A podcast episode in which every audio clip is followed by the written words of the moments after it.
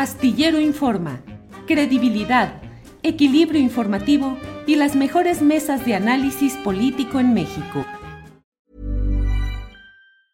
Burroughs Furniture is built for the way you live.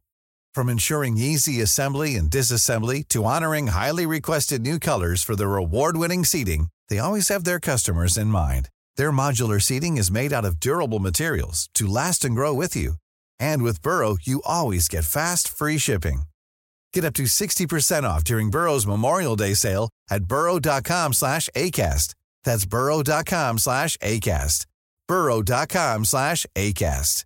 Ready to pop the question? The jewelers at BlueNile.com have got sparkle down to a science with beautiful lab-grown diamonds worthy of your most brilliant moments. Their lab grown diamonds are independently graded and guaranteed identical to natural diamonds, and they're ready to ship to your door. Go to Bluenile.com and use promo code LISTEN to get $50 off your purchase of $500 or more. That's code LISTEN at Bluenile.com for $50 off. Bluenile.com code LISTEN.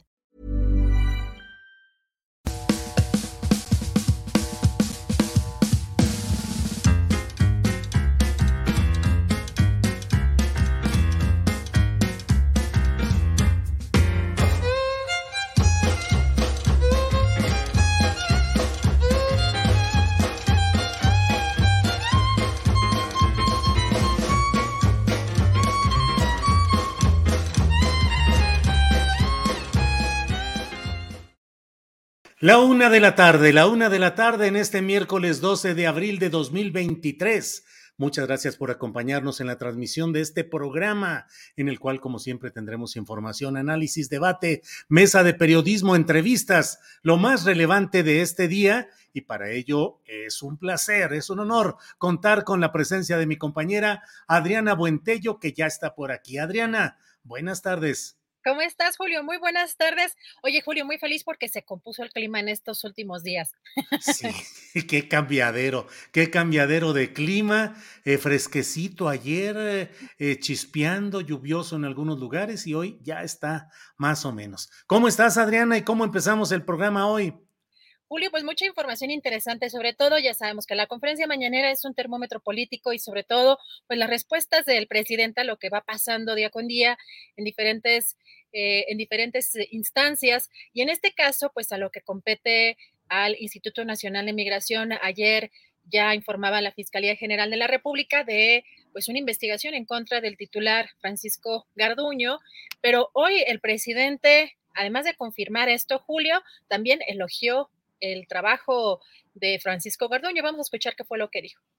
Sí, lo comentamos este, en el Gabinete de Seguridad y en efecto eh, hay una investigación que incluye a Francisco Garduño. No sabemos todavía el alcance, cuál es la acusación en contra de él, porque son varios los eh, implicados. Nosotros desde el principio sostuvimos de que no iba a haber impunidad para nadie. Ya no son los tiempos de antes. ¿Permanece en el cargo, presidente? ¿Permanece en el... Vamos a esperar, vamos a esperar qué eh, es lo que está de por medio cuál es la acusación y vamos a tomar las decisiones en su momento.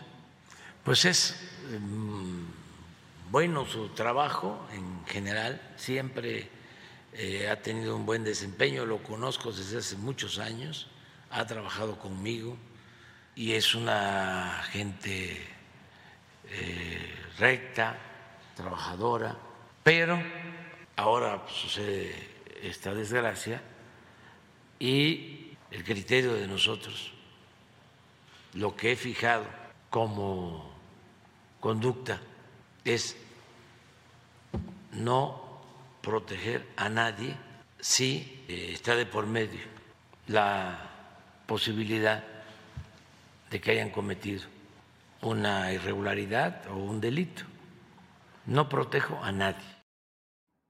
Son dos planos, Adriana. Es el plano judicial en el cual la Fiscalía General de la República, luego de la excitación, la exhortativa que le hizo el propio presidente López Obrador para que interviniera y se investigara este asunto con celeridad y con a profundidad, pues la Fiscalía General de la República anuncia que hay un procedimiento penal contra, contra Francisco N y contra otro directivo y otras personas. Pero eh, no precisa cuál es exactamente lo que puede suceder en el caso del director del Instituto Nacional de Migración, Francisco Carduño. Eh, no, no hay eh, condiciones jurídicas para que pueda ser privado de su libertad, al menos en el planteamiento general que se hace. Puede tener algún tipo de sanción pecuniaria, puede ser una sanción conmutativa, es decir, que se puede cambiar por otra cosa, por otra, otro tipo de sanción. En fin, ya iremos viendo qué es lo que sucede, pero ahí está ese plano. ¿De qué lo acusan? De no cumplir con sus obligaciones, de no ejercer adecuadamente su responsabilidad y por ello Mm, crear las condiciones para lo que sucedió en este caso en ah, Ciudad Juárez, pero con antecedentes de que hay un patrón de conducta similar en otros momentos. Y por otra parte, el plano político, en el cual el presidente de la República sostiene que no habrá impunidad, que se mantiene en su cargo a Garduño y que esperará a que se desahogue pues todo este procedimiento judicial y lo elogia, bueno, pues por algo lo habrá nombrado pues en migración, seguramente considerando lo que hoy dijo, que es una buena persona con buenas calificaciones como servidor público, contrasta con la realidad de lo que mucho se ha hablado y se dice respecto al Instituto Nacional de Migración. Adriana. Tu micrófono. Cierto. Eh, es que pasó el de los biscuits. Julio, eh, pues llama mucho la atención el hecho de que en una investigación o, cuando hay una investigación en su contra, pues el presidente insista en mantener en su cargo a pues esta persona eh, y pues los movimientos que vienen, pues también eh, pueden ser pues parte también de este, de este proceso. iremos dando cuenta de todos los cambios que está proponiendo incluso el padre Alejandro Solalinde, que al parecer ya hay una persona que estaría encargada de esta coordinación propuesta por el padre Alejandro Solalinde. Eh, al momento no sabemos de la, eh, el nombre, eh, o no lo ha querido dar, pero el propio padre ya ha dicho que pues ya tiene el, visto bueno. No sé si tú ya sabes este, quién sería, Julio. Todavía no, todavía no lo tienen ahí muy guardado, pero ya platicaremos con el propio presbítero Alejandro Solalinde para ver el diagnóstico, el análisis, su experiencia, el conocimiento directo de lo que ha sido el Instituto Nacional de Migración, sus delegados, sus agentes, sus directivos, Adriana. Así es, Julio, y, si te parecemos a un pequeño segmentito más de la conferencia mañanera del día de hoy, porque hay un tema también importante en donde pues el proyecto que propone el ministro González Alcántara, que propone declarar inconstitucionalidad en el caso de la decisión de la Guardia Nacional a la Sedena, y le preguntaron al presidente López Obrador sobre esto, y esto fue lo que respondió. Y ojalá y lo piensen bien, porque si declaran inconstitucional eh, la ley de la materia y se impide que la Guardia Nacional dependa de la Secretaría de la Defensa, va a ser un grave error,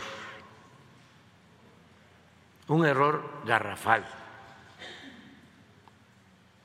Eh, es para que quienes nos están viendo, escuchando, tengan una idea, darle continuidad a la política de García Luna. Es continuar con la misma estrategia de la Policía Federal pues es un tema delicado. Precisamente el ministro que propone declarar inconstitucional esa parte específica de la transferencia de la Guardia Nacional a la Secretaría de la Defensa Nacional es eh, eh, Juan Luis González Alcántara Carrancá que fue propuesto por el propio presidente López Obrador para integrar las ternas de las cuales el Congreso eligió a quien sería ministro de la Suprema Corte de Justicia. Es un tema delicado, veremos cuál es la resolución, porque es un estudio de 220 páginas del magistrado González Alcántara Carrancá, y la verdad es que el alegato jurídico que presenta es de atenderse y ya veremos cuál es la resolución que tengan en este tema, Adriana. Así es, Julio, vamos a ir viendo lo que pasa con este proyecto de este ministro y pues ya tenemos lista nuestra primera entrevista. Julio, regreso en un ratito más con más información. Adriana, muchas gracias. Regresamos en un rato más. Y bueno, son, es la una de la tarde con ocho minutos. En estos días ha habido además un tema eh, relacionado también con los militares, que es justamente el libro A sus órdenes, mi general, escrito por Jesús J. Jesús Esquivel, que es eh, corresponsal de la revista Proceso en Washington, en Estados Unidos, desde hace largo tiempo un corresponsal acreditado, conocedor, que ha seguido los juicios y los procesos diversos políticos, judiciales de toda índole en Estados Unidos. En la conferencia mañana de prensa, el presidente hizo algunos señalamientos duros, nos parece algunos infundados respecto a Jesús Esquivel, quien está con nosotros en esta ocasión. Jesús, buenas tardes. Julio, muy buenas tardes. Gracias. Como he dicho, Jesús Esquivel, periodista corresponsal de proceso en Washington y autor de, entre otros libros, el más reciente, A sus órdenes, mi general. Jesús, ¿qué, qué responder ante la postura del presidente de la República que en conferencia mañana de prensa reciente pues enderezó dardos declarativos contra tu trabajo. Eh, ¿Qué pensar? ¿Qué responder, Jesús? Pues mira, Julio, creo que es muy complicado para un tecleador como yo el responderle al jefe del Estado de nuestro país, porque desde su púlpito él siempre dice tener la razón en todo, no acepta eh, que es equivocaciones y él es el dueño de la verdad absoluta. Lo grave de todo esto, Julio, es que cualquier declaración del presidente se convierte en algo muy peligroso para un simple tecleador como tu servidor, porque a raíz de lo que dijo el presidente, pues han aumentado las críticas, las amenazas a tu servidor, y eso de alguna forma, no tanto porque me preocupe a mí, sino a mi familia, y eso es lo que me parece grave.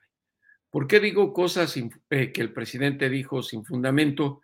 Te doy un ejemplo muy claro dijo que yo fui el que me inventé, que cuando tuvo la reunión con los padres de eh, los jóvenes de Ayotzinapa en Nueva York, yo fui el autor de algo que le reclamaron. Y lo voy a decir muy simple, yo no estaba en Nueva York y yo no escribí nunca de eso. Y a raíz de esto que declaró el presidente, no tienes idea cómo se me han ido encima, eh, Julio, por el caso de Ayotzinapa, en lo cual yo ni siquiera nada tengo que ver. Eh, Jesús, em, el motivo de, esta, de estos señalamientos del presidente López Obrador han sido respecto al libro que has publicado a sus órdenes, mi general, en Penguin Random House, y que tuve el honor de que me invitaras a presentarlo en la librería El Sótano de Miguel Ángel de Quevedo. Allí yo también expresé mis puntos de vista altamente críticos al proceso de militarización y a la excepción que hizo el Estado mexicano, el gobierno federal del presidente López Obrador, al intervenir en un proceso judicial en Estados Unidos para liberar, para traer, para rescatar al general Salvador Cienfuegos. Lo que leí de tu texto me parece que periodísticamente es absolutamente eh, puntual, certero y demostrado. En el fondo, ¿qué es lo que está irritando, eh, Jesús? Que estás mostrando y demostrando que el retorno del general Cienfuegos se debió a una maniobra o una movilidad política de alto nivel entre los gobiernos de México y Estados Unidos, pero no que fuera inocente el general Cienfuegos, Jesús? Yo creo que lo que le molesta al presidente o le molestó, en primer lugar, es que me, doy cuenta por sus declaraciones en la mañanera que no ha leído el libro ni lo ha abierto. Alguien le hizo una tarjeta mal sustentada del contenido, porque tú que ya lo viste, lo leíste y, lo, y te agradezco que lo hayas presentado, eh, Julio, eh, lo dices bien, porque son declaraciones de miembros de su gobierno que recupero en este libro y además sus propias palabras y cómo fue modificando su argumento a partir del 16 de octubre de 2020, cuando fue detenido el general Cienfuegos en Los Ángeles, California. Dicho todo esto, Julio, él dijo que no soy confiable, pues ese es su argumento y no se lo voy a debatir, él sabrá.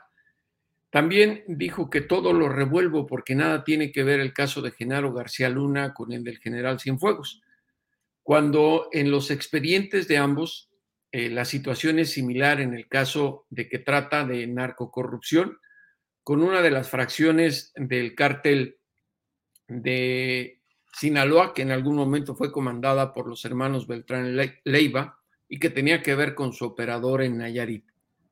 Dicho todo esto, eh, Julio, me parece que el presidente eh, trata de descalificar sin acordarse del trabajo de gente como tu servidor. Y tú lo sabes muy bien, está ahí publicado en la revista Proceso y en todo lo que he hecho a lo largo de mi carrera sobre el caso García Luna Fui el primero en señalar los nexos públicamente de Genaro García Luna con el cártel de Sinaloa y me lo dijo, y está con nombre y apellido en esa entrevista, Tony Plácido, quien fue el jefe de inteligencia, de operaciones de inteligencia de la DEA, y esto se publicó en 2009, julio, muchos años antes de que a García Luna se le acusara y dejara el puesto como secretario de Seguridad Pública en el gobierno de Felipe Calderón. También el presidente se le cuestionó en la mañanera sobre que les entregaron un expediente incompleto. Y él dijo así, con toda desfachatez, eso es otra cosa. Entonces, ahí es donde uno se confunde. Y regresando al tema de Genaro García Luna, él habló en la mañanera de que tenía la teoría de que los agentes de la DEA en el sexenio de Calderón estaban metidos por todos lados bajo la iniciativa Mérida. Pues él podrá tener esa teoría, pero yo fui el primero que lo denuncié también. Incluso dije que los agentes de la DEA estaban metidos literal en la cama de la PGR con Marisela Morales como titular de esta secretaría desaparecida en el gobierno federal de nuestro país. Y utilizó muchos argumentos que han sido publicados por tu servidor.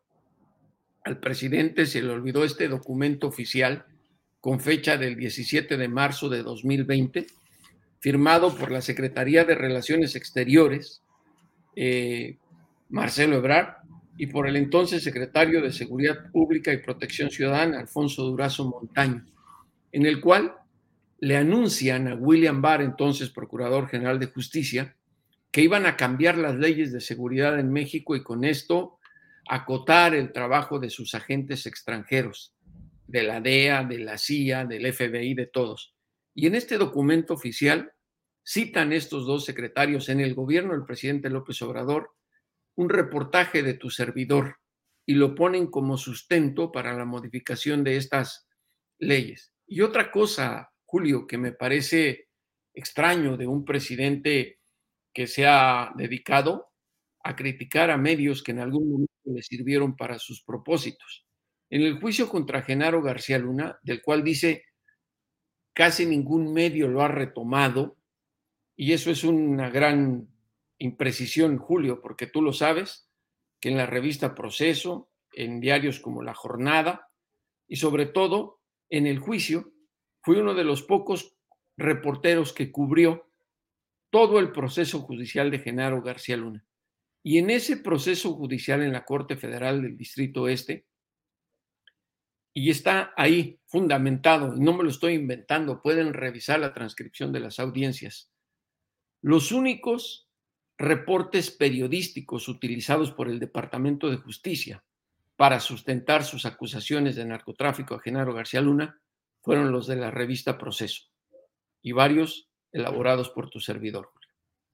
Jesús, em, hay quienes preguntan y dicen, si no era, si no había tales cargos ni tales indicios contra el general Cienfuegos, ¿por qué tan fácilmente lo regresaron a México? Recordemos que en la mañana estaba en una cárcel en, ah, Estados Unidos y en la tarde ya estaba en México y inmediatamente declarado que no había una acción judicial en su contra. Pero, ¿cuál es la realidad eh, específicamente? ¿Por qué el gobierno de Estados Unidos permitió la liberación o el regreso a México del general Cienfuegos, Jesús? Porque hubo esta negociación que Marcelo Ebrard en la entrevista que está publicada en el libro admite y acepta que eh, le propusieron a Estados Unidos que si no le regresaba al general Salvador Cienfuegos Cepeda de inmediato y sin cargos, iban a expulsar a los 54 agentes de la DEA. Ahora bien, en el libro que tú viste y leíste, Julio, yo hice la transcripción puntual de los documentos y las declaraciones de la juez en Nueva York, que en esa audiencia del, 19 de noviembre de 2020 lo dice claramente. Me dieron la orden de retirarle los cargos. Es una orden que recibí del Departamento de Justicia y es un asunto político y no judicial. Eso dice la juez. Ahora, no se presentaron los cargos por una razón muy lógica y lo sabe el presidente de México. No hubo juicio. No hubo juicio y por lo tanto no conocimos los detalles del expediente. El que le entregaron a México y del que hace referencia el presidente es de más de 700 páginas, pero no es el expediente completo del caso Cienfuegos. Nadie sabe, excepto los fiscales que lo elaboraron, qué es lo que contiene y qué es lo que más hay detrás de todo esto. Es una situación complicada. El presidente se quejó en la mañanera de que el propio Donald Trump, entonces presidente, no sabía de este asunto. Pues claro que no sabía porque en Estados Unidos se respeta la separación de poderes del Ejecutivo, el Legislativo y el Judicial. Y es un delito que le hubiesen informado al presidente de los Estados Unidos de qué se trataba el caso Cienfuegos. Hubiese sido acusado de obstrucción de justicia. Lo mismo William Barr. Le entregaron un resumen de lo que era cuando le presentaron al gran jurado el caso. Y eso es lo que no entiende el presidente. No hay un presidencialismo en Estados Unidos como el que hay en México. Imagínate si a Trump lo están enjuiciando por esto, ¿qué hubiese ocurrido si se entera de otros casos y se dan cuenta que hay obstrucción de justicia? Ya ocurrió, se le sometió a un juicio político por otra situación y se acusó al, entonces procurador de justicia de los Estados Unidos de estarle filtrando información a la Casa Blanca, lo cual es ilegal. Y otra cosa, el presidente dijo que ocurrió en un contexto electoral el tema Cienfuegos. Dime, Julio, honestamente, ¿tú crees que en Estados Unidos los electores saben quién es el general Salvador Cienfuegos y por eso iban a votar o no? No, desde luego que no. En, el escenario electoral estadounidense, los asuntos domésticos de México poco, pero o, nada influyen realmente, Jesús. Entonces, eso es lo que te digo, esas son las imprecisiones del presidente, que mucha gente que desconoce y no tiene por qué conocer los temas eh, al dedillo de la relación bilateral. Para eso estamos los reporteros, para tratar de informar eh, con objetividad de lo que se trata la relación bilateral pero justamente por todas esas imprecisiones del presidente, me han estado lloviendo en estos días no solo amenazas eh, a mí, sino también a mi familia, lo cual se me hace muy grave. Y como dice él, la calumnia no mancha, pero tizna, y me parece que el presidente y Jesús Ramírez Cuevas y Azucena Pimentel me han tiznado bastante en los últimos días. Azucena Pimentel, Jesús, que es otro ingrediente en este batidillo, porque Azucena Pimentel fue parte de la producción de Carlos Loret de Mola en Televisa cuando, entre otros temas, hicieron aquel montaje relacionado con Florence Cassés y con Israel Vallarta. con Genaro García Luna. Y con Genaro García Luna. Y después fue contratada por el equipo, por la oficina de Jesús Ramírez Cuevas, para encargarse de asuntos de producción de la mañanera. Y cuando se exhibió todo ello, el presidente de la República dijo que no podía haber una persona así, eh, con esos antecedentes, trabajando en la 4T. Y sin embargo, la pasaron a la Secretaría de Educación Pública, donde tiene un cargo y sigue participando en esto. Y es Azucena Pimentel. Leí que ella y su esposo te eh, interceptaron, te imprecaron en, una, en un lugar donde estabas eh, con amigos eh, diciéndote que eras un acosador por la el constante señalamiento que haces de eh, qué sucede con ella. ¿Qué hacías? ¿Qué hacías, sí, Jesús? Que hacía porque mandaba todos los días una, un mensaje en Twitter que tú muchas veces retuiteaste y que dime si es acoso. Era preguntarle a Ramírez Cuevas y entonces a Delfina, eh, la ahora candidata a gobernadora en el Estado de México, que qué había ocurrido con la respuesta del caso de Azucena Pimentel, que el presidente el 20 de marzo de 2020 dijo, lo va a dar a conocer Jesús y nunca lo dieron. Nunca dieron la explicación y yo lo único que preguntaba era eso. ¿Dónde está la explicación pendiente? Como lo hice con el caso Cienfuegos, con el fiscal Alejandro Gersmanero, contándole los días, una vez que lo regresaron para que nos diera una explicación de lo que habían investigado, de lo que iban a investigar. Y aquí, lo que ocurrió en este caso eh, que yo ponía la cuenta en Twitter de Jesús Ramírez Cuevas, la de Delfina y la de Azucena Pimentel. El año pasado me informó Twitter Estados Unidos que cancelaban mi cuenta por una acusación de acoso. Y ahí fue cuando hablé a Twitter Estados Unidos y me dijeron, es que estas dos cuentas te están denunciando por acoso. Una era la de Azucena Pimentel y la otra de Ramírez Cuevas. Ah. Les expliqué de qué se trataba, porque tú crees que Twitter Estados Unidos va a saber quién es Azucena Pimentel y cuál era el trasfondo de todo esto. Les tuve que explicar de qué se trataba. Y al darse cuenta que no era un tema de acoso, me restablecieron la cuenta, pero con una condición, lo cual se me hace todavía muy grave, que como se trataba de dos funcionarios del gobierno de México, me la iban a restablecer con esta condición, que no podía volver a poner en mi cuenta de Twitter eh, las cuentas de ellos, porque de lo contrario me la cancelarían por siempre. Vaya Jesús. Jesús, y en el terreno procesal judicial de Estados Unidos, el tema de Salvador Cienfuegos, ¿es cosa juzgada y ya archivada o queda todavía una posibilidad de que en determinados momentos o circunstancias pueda ser revivido el tema? El tema puede ser revivido, no el caso al general Cienfuegos, porque él ya fue exonerado. Él ya fue exonerado por una corte federal, la del Distrito Este en Brooklyn, Nueva York. Los cargos fueron anulados en su contra por esta negociación política de la que hablamos, Julio. Pero el expediente, obviamente, como en el caso de Genaro García Luna y en el de Chapo Guzmán, tiene muchas vertientes y es ahí donde está la posibilidad de que otros funcionarios en el gobierno de Calderón o en el de Enrique Peña Nieto, en el que el general Cienfuegos fue secretario de la Defensa Nacional, puedan ser imputados por algún delito relacionado al narcotráfico. Por eso es que el expediente es importante. Eh, lo que ocurrió con el caso Genaro García Luna en su juicio, está muy claro, eh, Julio, que hay otros implicados, Luis Cárdenas Palomino y Tomás eh, Pequeño y no sabemos quién es más, porque esos expedientes están sellados y no se abren hasta que se lleve a cabo un juicio. Por eso la pregunta de la colega reportera del proceso al presidente hace un par de días fue correcta. Cuando dijo, ya se le juzgó y le dijo, pero no hubo juicio. Y el presidente respondió, eso es otra cosa. Pues es cuando te das cuenta de que hasta cierto punto el presidente tal vez no conoce muy bien a detalle cómo es el proceso judicial y separación de poderes, poderes en Estados Unidos. Que déjame decirte, yo que llevo desde 1988 en Washington como reportero, hasta la fecha yo no puedo decir que conozco al dedillo los procesos judiciales en Estados Unidos. Son muy complicados, bastante complicados.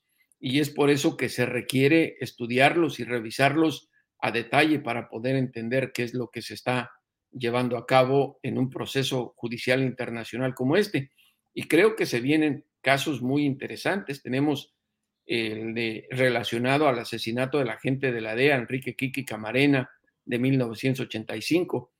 A, a los implicados eh, se les está acusando en varias cortes, y tú lo sabes, hay una solicitud eh, ya de extradición a nuestro país y las ramificaciones son muy grandes. Y en el caso Cienfuegos, pues estaba claro, Julio, que como se trataba del exsecretario de la Defensa en el sexenio de Enrique Peña Nieto, pues abajo de él había otros militares y esa fue la razón por la cual eh, pues se arremolinaron para tratar de defender al general Cienfuegos. Yo no sé si los militares, la Secretaría de la Defensa, eh, se juntaron solo por defender al general Cienfuegos o más bien para evitar que se destapara en Estados Unidos en un juicio, algo que no les iba a convenir a muchos que tienen el uniforme verde olivo, olivo, perdón. Presión militar al presidente López Obrador para que interviniera en el caso del general Cienfuegos, Jesús? Pues sí, bastante, bastante como se, se, está mencionando en este libro, que eso es lo que no me desmiente el presidente y es por ello que yo insisto que él no ha leído el libro. Él no ha leído el libro porque no han desmentido nada del contenido. Me han tratado de desacreditar a mí diciendo que no soy confiable, pero del libro tú has oído que dijera el presidente, ¿no es cierto? Pues no, eh, no. Eh, Jesús, ¿qué vas a hacer? ¿Irás a la mañanera? ¿Vas a ahondar más datos? ¿Seguir adelante tu trabajo periodístico? ¿Qué sigue, Jesús? Voy a seguir con el trabajo de tecleador. Ir a la mañanera Tú ya lo hiciste, Julio. Es un, me parece que un despropósito. Es la palabra de un ser humano normal, común y corriente como tu servidor, contra la del hombre más poderoso de nuestro país, que te, repito, eh, él tiene mucha memoria histórica de lo que ha ocurrido en México, pero a él ya se le olvidó y descalifica de una manera total el trabajo que por años llevamos. Pareciera que con él de pronto la historia es distinta, que por años yo aplaudí al PRI, al PAN, cuando ahí está mi trabajo. Si ha habido alguien constante en cuestionar al poder y denunciarlo y la corrupción sobre todo, pues yo soy uno de ellos, Julio. Yo fui el que le puse el mote de el sexenio de la muerte al de Felipe Calderón. Yo fui el que expuse la investigación Zafiro eh, en el periódico de New York Times que tenía que ver con el dinero que desviaba Luis Videgaray para fines políticos electorales en la gubernatura de César Duarte del estado de Chihuahua. Y como ese, hay muchos casos en su propio gobierno al inicio de su mandato, cuando todavía tenía acceso a Gertz Manero, yo denuncié quienes estaban en la Guardia Nacional que trabajaron con Genaro García Luna y varios de ellos estaban en el aeropuerto de la Ciudad de México y al día siguiente de que mi reportaje salió publicado en proceso, los quitaron. Por eso es lo que te digo, el presidente no tiene memoria, o parece que no tiene memoria, o tiene una memoria convenenciera. Recordarás ese debate en la frontera, debate presidencial, de Andrés Manuel, en la cual presentó a la revista Proceso en sus manos para justamente desacreditar a Naya y a, y Meade. Entonces, la verdad es su palabra contra la de uno y la de él pesa demasiado, es el presidente de la República. No, no voy a ir a la mañanera y no es porque no tenga el derecho de réplica o porque tenga miedo, no, porque es un despropósito, porque además sales de ahí, incluso hasta colegas, y ha ocurrido con otros que van justamente a tratar de, responder a las acusaciones del presidente, terminan siendo abuchados por los reporteros. ¿Cuándo has visto eso, Julio, en un lugar en donde se dice que todos tenemos derecho de réplica?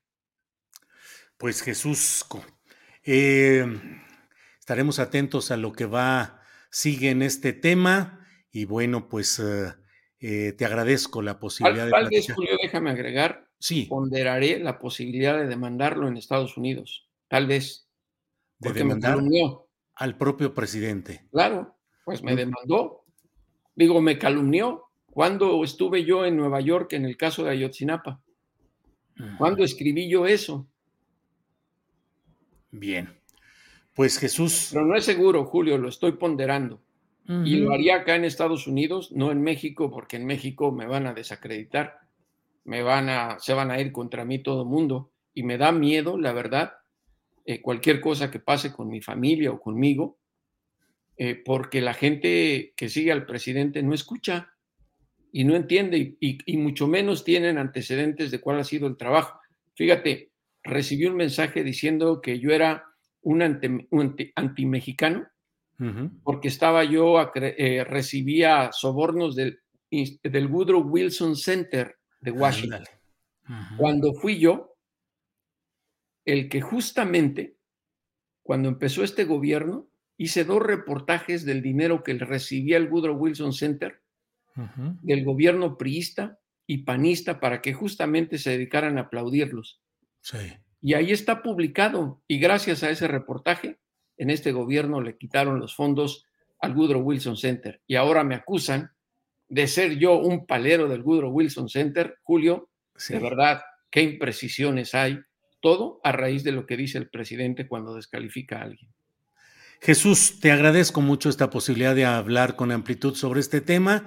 Seguimos en contacto y seguiremos viendo lo que sucede por aquí. Jesús, muchas gracias. Un abrazo, Julio. Gracias a ti. Igual, hasta luego. Gracias. Hemos hablado con Jesús Esquivel, periodista. Es la una de la tarde con 33 minutos y vamos de inmediato con Alejandro Solalinde, presbítero, activista, director del albergue para migrantes Hermanos en el Camino. Está con nosotros y lo saludo. Alejandro, buenas tardes. El padre Solalinde entra y sale bueno, vamos viendo qué es lo que hay, porque técnicamente eh, luego suceden este tipo de problemas. Recuerde usted que, déjeme ver qué es lo que sucede con la conexión, eh, con la conexión tecnológica que tiene al borde del infarto Adriana Buentello, de que hay conexión y no la hay. Alejandro, ¿me escuchas? No, sí la hay. Lo que pasa es que entra una llamada y entonces se descompone todo, querido Julio, pero esperemos que ya lo llamen. Yo les corto la llamada, pero aguántanos tantito. Adelante. Órale, Alejandro. Alejandro, pues vamos entrando en materia rápido antes de que llegue una, una llamada ah, telefónica. ¿Cómo va el tema de la conversión del Instituto Nacional de Migración? Pero en particular, ¿qué piensas de lo que ha decidido la Fiscalía General de la República de un procedimiento penal contra el director Francisco Garduño y otros directivos y delegados? Mira, el presidente ha sido claro en varias mañaneras en decir que mm, hay un proceso de, la, de parte de la Fiscalía General de la República Mexicana que está en curso y que y él es muy cuidadoso en eso y él prefiere esperarse a que transcurra todo esto antes de estar pensando en lo otro. Es decir, yo te voy a explicar cuatro cosas que están eh, pendientes. Primero, en este momento está en curso la investigación, el esclarecimiento de la verdad. Dos, que tiene que ver con esto también, es la justicia. Tres, el resarcimiento de, las, de, los daños de las víctimas. Y cuatro, eh, la no repetición. Esta, esta coordinación eh, nacional de asuntos migratorios y extranjería tiene que ver con este último punto, por eso, ahorita en este momento no es la prioridad. Eh, en este momento eh, se tiene que, mm, eh, esperar a que procedan los tres pasos para que ya empiece esto a funcionar. Esto no quiere decir que estemos de brazos cruzados, Julio. Claro que no. Ya el equipo, hay un equipo ya que va a formar parte de la estructura de, de este consejo directivo de la dirección de la, de la, este, de la Coordinación Nacional de Asuntos Migratorios y Fronterizos, ya nos estamos reuniendo, ya estamos trabajando, ya estamos de hecho trabajando, pero eh, pues necesitamos eh, que haya luz verde de parte de, del presidente y ya se ve por lo que él ha dicho que esta semana y tal vez la otra no será. No sabemos cuánto tiempo tendremos que esperar, pero tendremos que esperar hasta que más o menos avance esto. La, decisión la toma él, puesto que la visión general o la información completa la tiene él y también la decisión ejecutiva. Eh, Alejandro, eh, ¿coincides con el presidente López Obrador en que Francisco Garduño ha hecho buen trabajo al frente del Instituto Nacional de Migración? No, yo no comparto esa, esa opinión.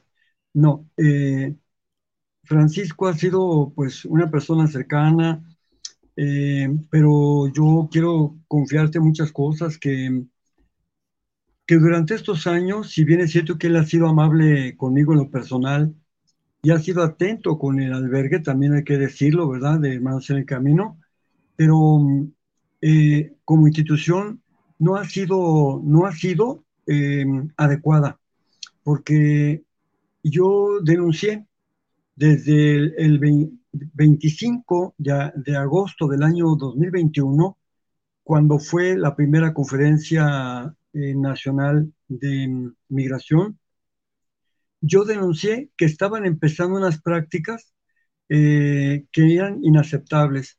El, el 20 de agosto de ese año, personas que llevaban visa humanitaria, no ni siquiera oficio de salida, sino visa humanitaria, este, eh, esas personas, em, esas personas les quitaron su, su, documento. A ver qué pasó aquí. ¿Sí me estás escuchando? Sí, sí, te escucho, Alejandro. Sí, sí, sí.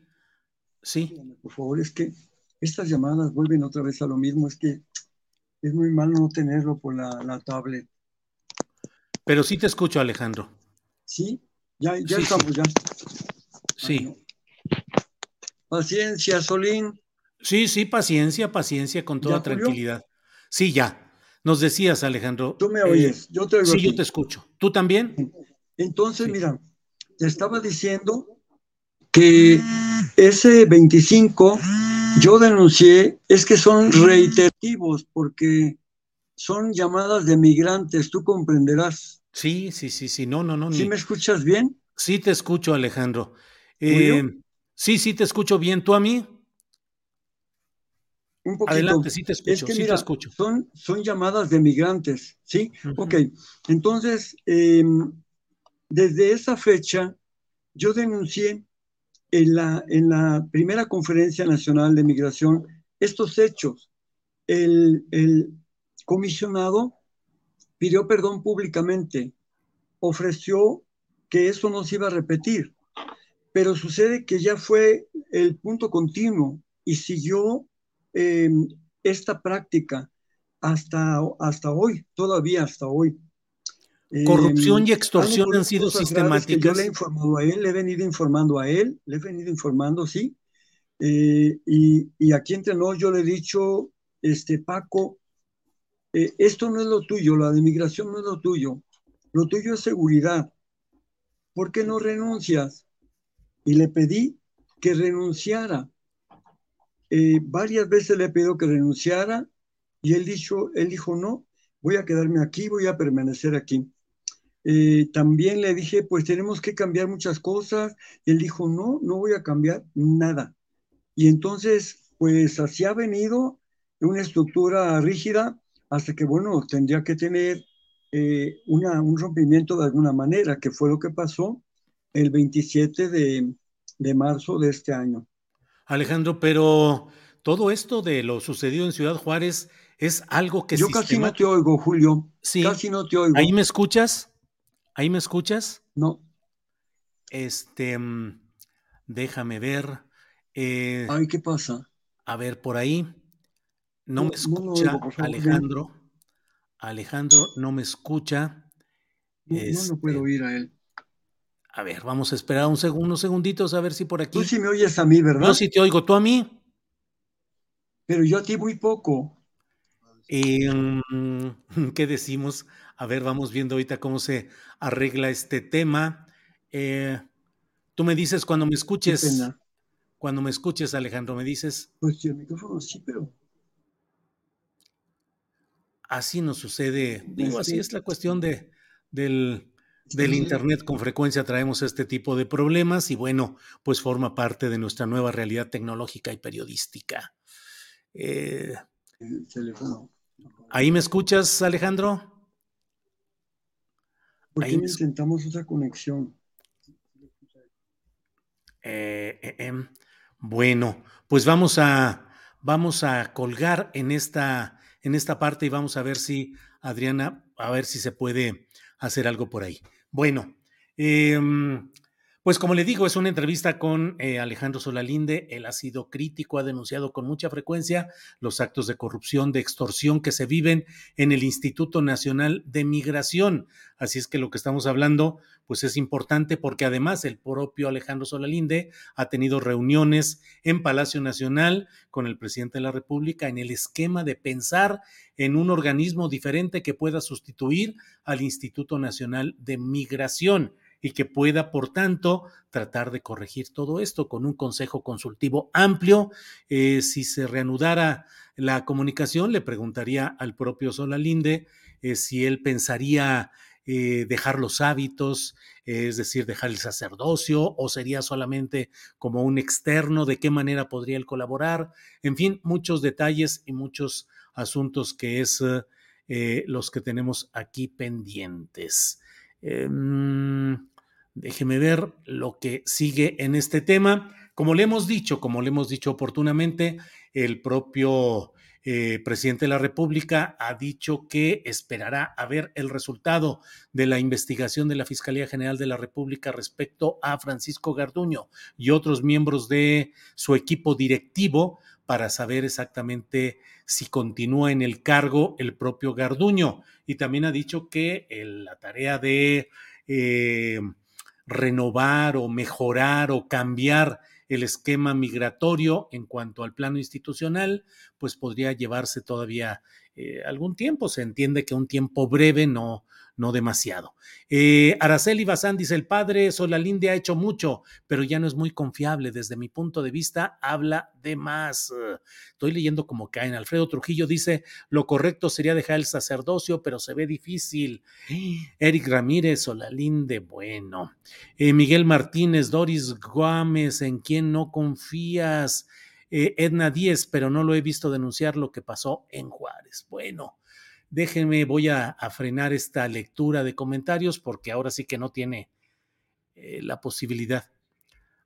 La posibilidad. A ver, está regresando, vamos viendo si él ya nos escucha. ¿Ahora sí nos escuchas, Alejandro? Creo que sí, amigo, ya estamos otra vez. ¿Ya me escuchas más o menos? Sí, perfectamente bien. Ah, ahora sí, ¿qué diferencia? Bueno, Alejandro, eh, extorsión, corrupción. Perfectamente bien. Sí, Alejandro, ¿han sido la extorsión, la corrupción sistemáticos en el Instituto Nacional de Migración en esta propia etapa de la llamada cuarta transformación?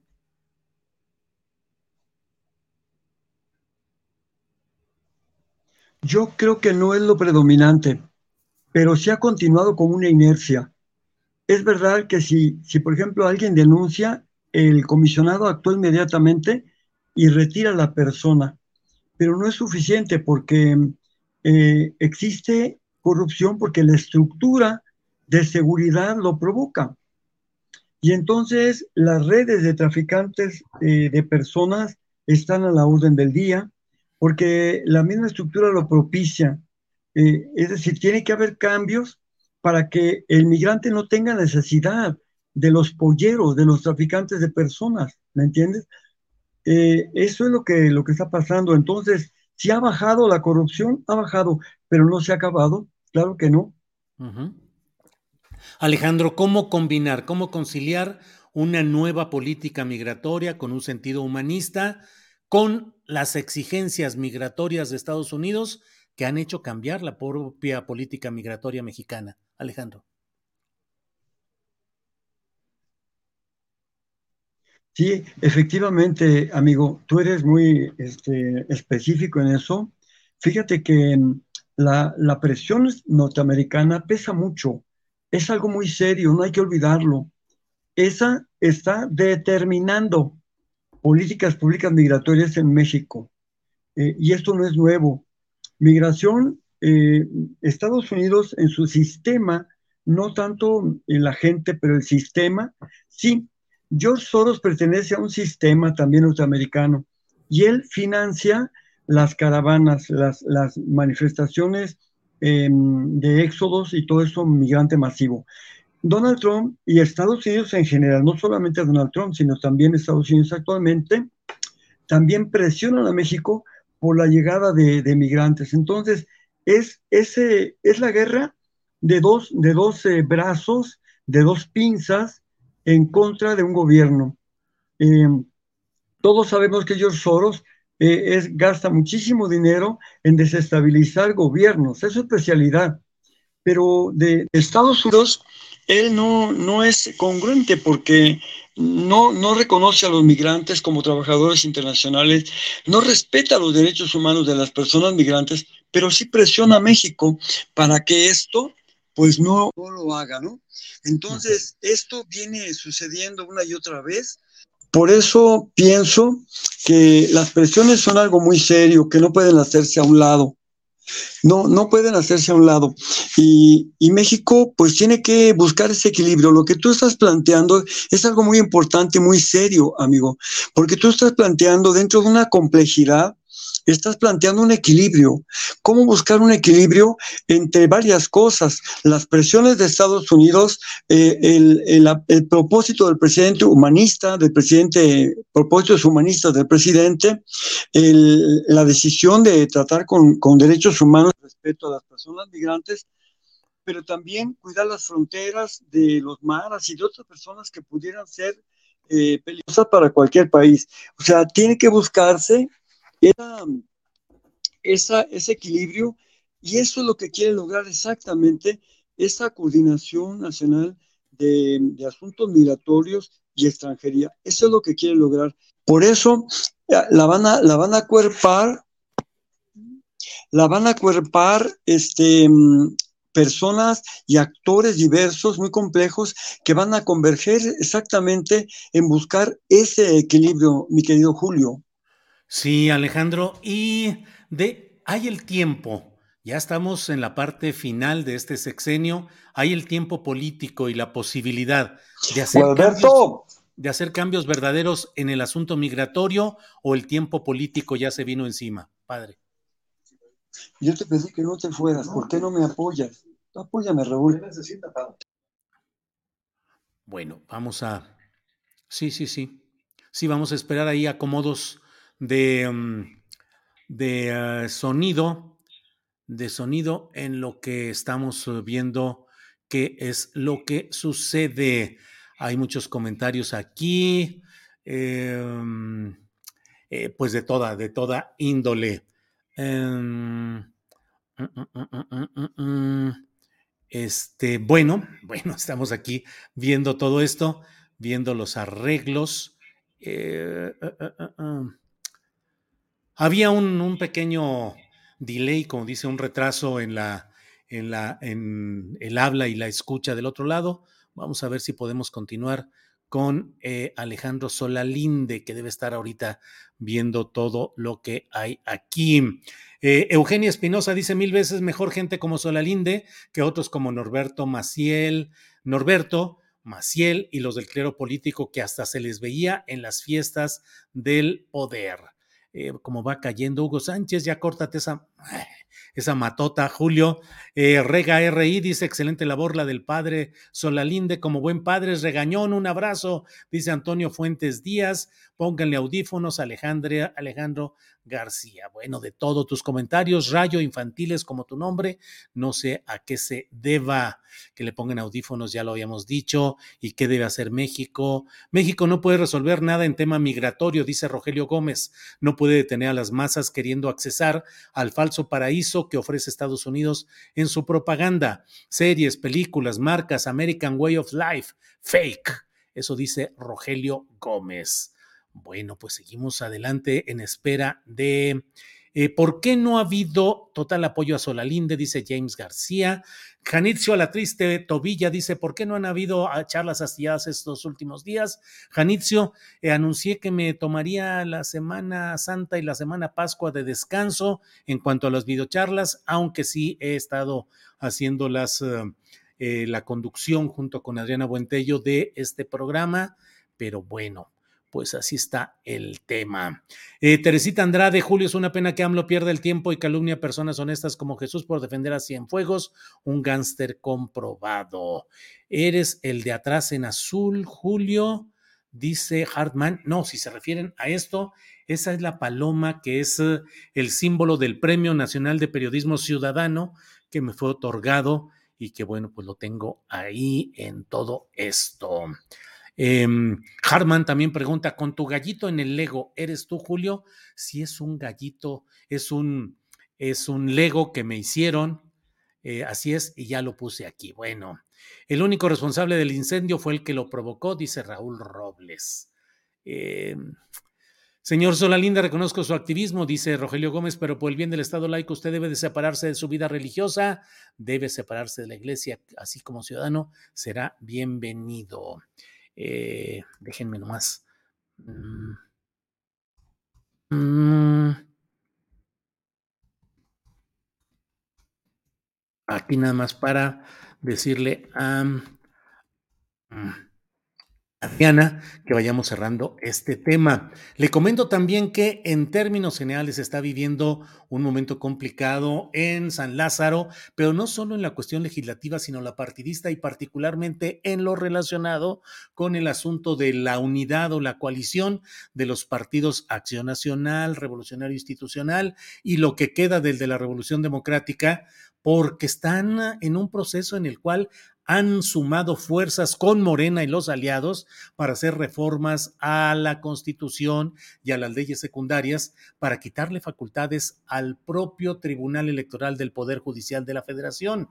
Es una ironía terrible y creo que vale mucho la pena reflexionar y ver lo que ahí está sucediendo porque resulta que es una, un cierre de filas de los intereses partidistas más tradicionales, eh, PRI, PAN, lo que queda del PRD, unidos a Morena, al Partido Verde y al Partido del Trabajo. ¿Qué es lo que están buscando? Están buscando que el tribunal no tenga facultades para establecer regulaciones y sanciones a la vida interna y a las decisiones de cada uno de los partidos. Es decir, en esto los partidos sí confluyen y los partidos coaligados de Va por México, eh, que supuestamente estaban de que el INE no se toca y contra reformas electorales, hoy sí quieren una reforma electoral en cuanto al Tribunal Electoral del Poder Judicial de la Federación para que ellos puedan hacer y deshacer lo que quieran, que puedan tener una vida interna sin que haya una regulación del órgano judicial correspondiente. Pero además proponen que haya una liberalización en las cuotas o en los márgenes para que deba haber presencia en las planillas eh, de candidaturas a puestos de elección popular de migrantes, de personas con discapacidad, de personas de la diversidad sexual, eh, en fin, una serie de actos de lo que se llama de políticas afirmativas, es decir, que dan espacio e inclusión a quienes eh, eh, no tienen la suficiente fuerza política aún para ser insertos en la discusión política. Bueno, las acciones afirmativas permiten decir, debe haber tantos representantes de la comunidad de los migrantes, tantos migrantes, tantos representantes de la diversidad sexual. El equilibrio, la paridad entre hombres y mujeres también en peligro. Ahí se están poniendo de acuerdo los partidos políticos y mire lo que son las cosas.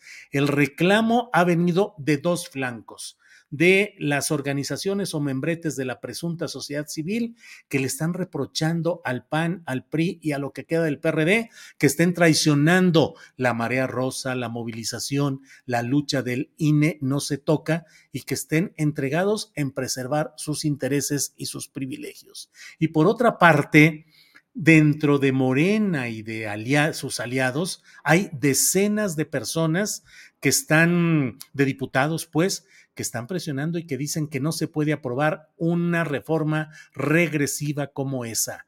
Eh, la sesión de la Comisión de Puntos Constitucionales que preside el diputado potosino Juan Ramiro Robledo ha tenido que posponerse en tres ocasiones y ahora está declarada como en sesión permanente, es decir, que en cualquier momento puede volver a reunirse para tomar las decisiones del caso. Es un momento interesante porque nos muestra que hay una... Eh, pues una rebelión dentro de los segmentos de Morena que no aceptan estas regresiones y por otra parte también de los membretes, de todos estos membretes del claudioequisismo que eh, le están reprochando ya y advirtiendo desde las páginas de reforma, desde las páginas de sus, eh, de sus propios medios de Internet, están diciendo que sería una traición el que estos partidos vayan con Morena en una reforma al Tribunal Electoral del Poder Judicial de la Federación. Hay que estar atentos porque va a tener muchas consecuencias lo que ahí suceda. Por otra parte, no pudimos entrar a más a detalle porque teníamos el tiempo encima, pero lo que nos comentaba ya Adriana Buentello acerca de este tema de lo que viene en materia de mm, la, la ponencia del ministro González Alcántara Carrancá, que propone que no se apruebe, que se declare inconstitucional el traslado de funciones de la, em, de la Guardia Nacional a la Secretaría de la Defensa Nacional. Es eh, un proyecto de sentencia, es un proyecto de sentencia, es la 137 diagonal 2022 sobre la acción de inconstitucionalidad que presenta el ministro Juan Luis González Alcántara. Lo va a presentar para que lo discuta y lo vote el Pleno de la Suprema Corte. Pero podría ser que determinaran que se invalide la porción de la reforma sobre Guardia Nacional y Defensa Nacional, que se elimine la, se declare inválida eh, la normativa en la que se establece que la Secretaría de la Defensa Nacional ejercerá el control operativo de la Guardia Nacional. Eh, según la propia oficina del eh, ministro González Alcántara, dicen que es de destacar que el proyecto propone la declaración de validez del resto de la reforma aprobada, pero no que la Sedena sea quien ejerza el control operativo de la Guardia Nacional. Ya veremos qué es lo que sucede en ese tema de lo que está en este momento. Bueno, eh, vamos a hacer un pequeñito corte comercial y regresaremos en unos segundos para iniciar nuestra mesa, mesa de periodismo de este miércoles 12 de abril. Vamos y regresamos.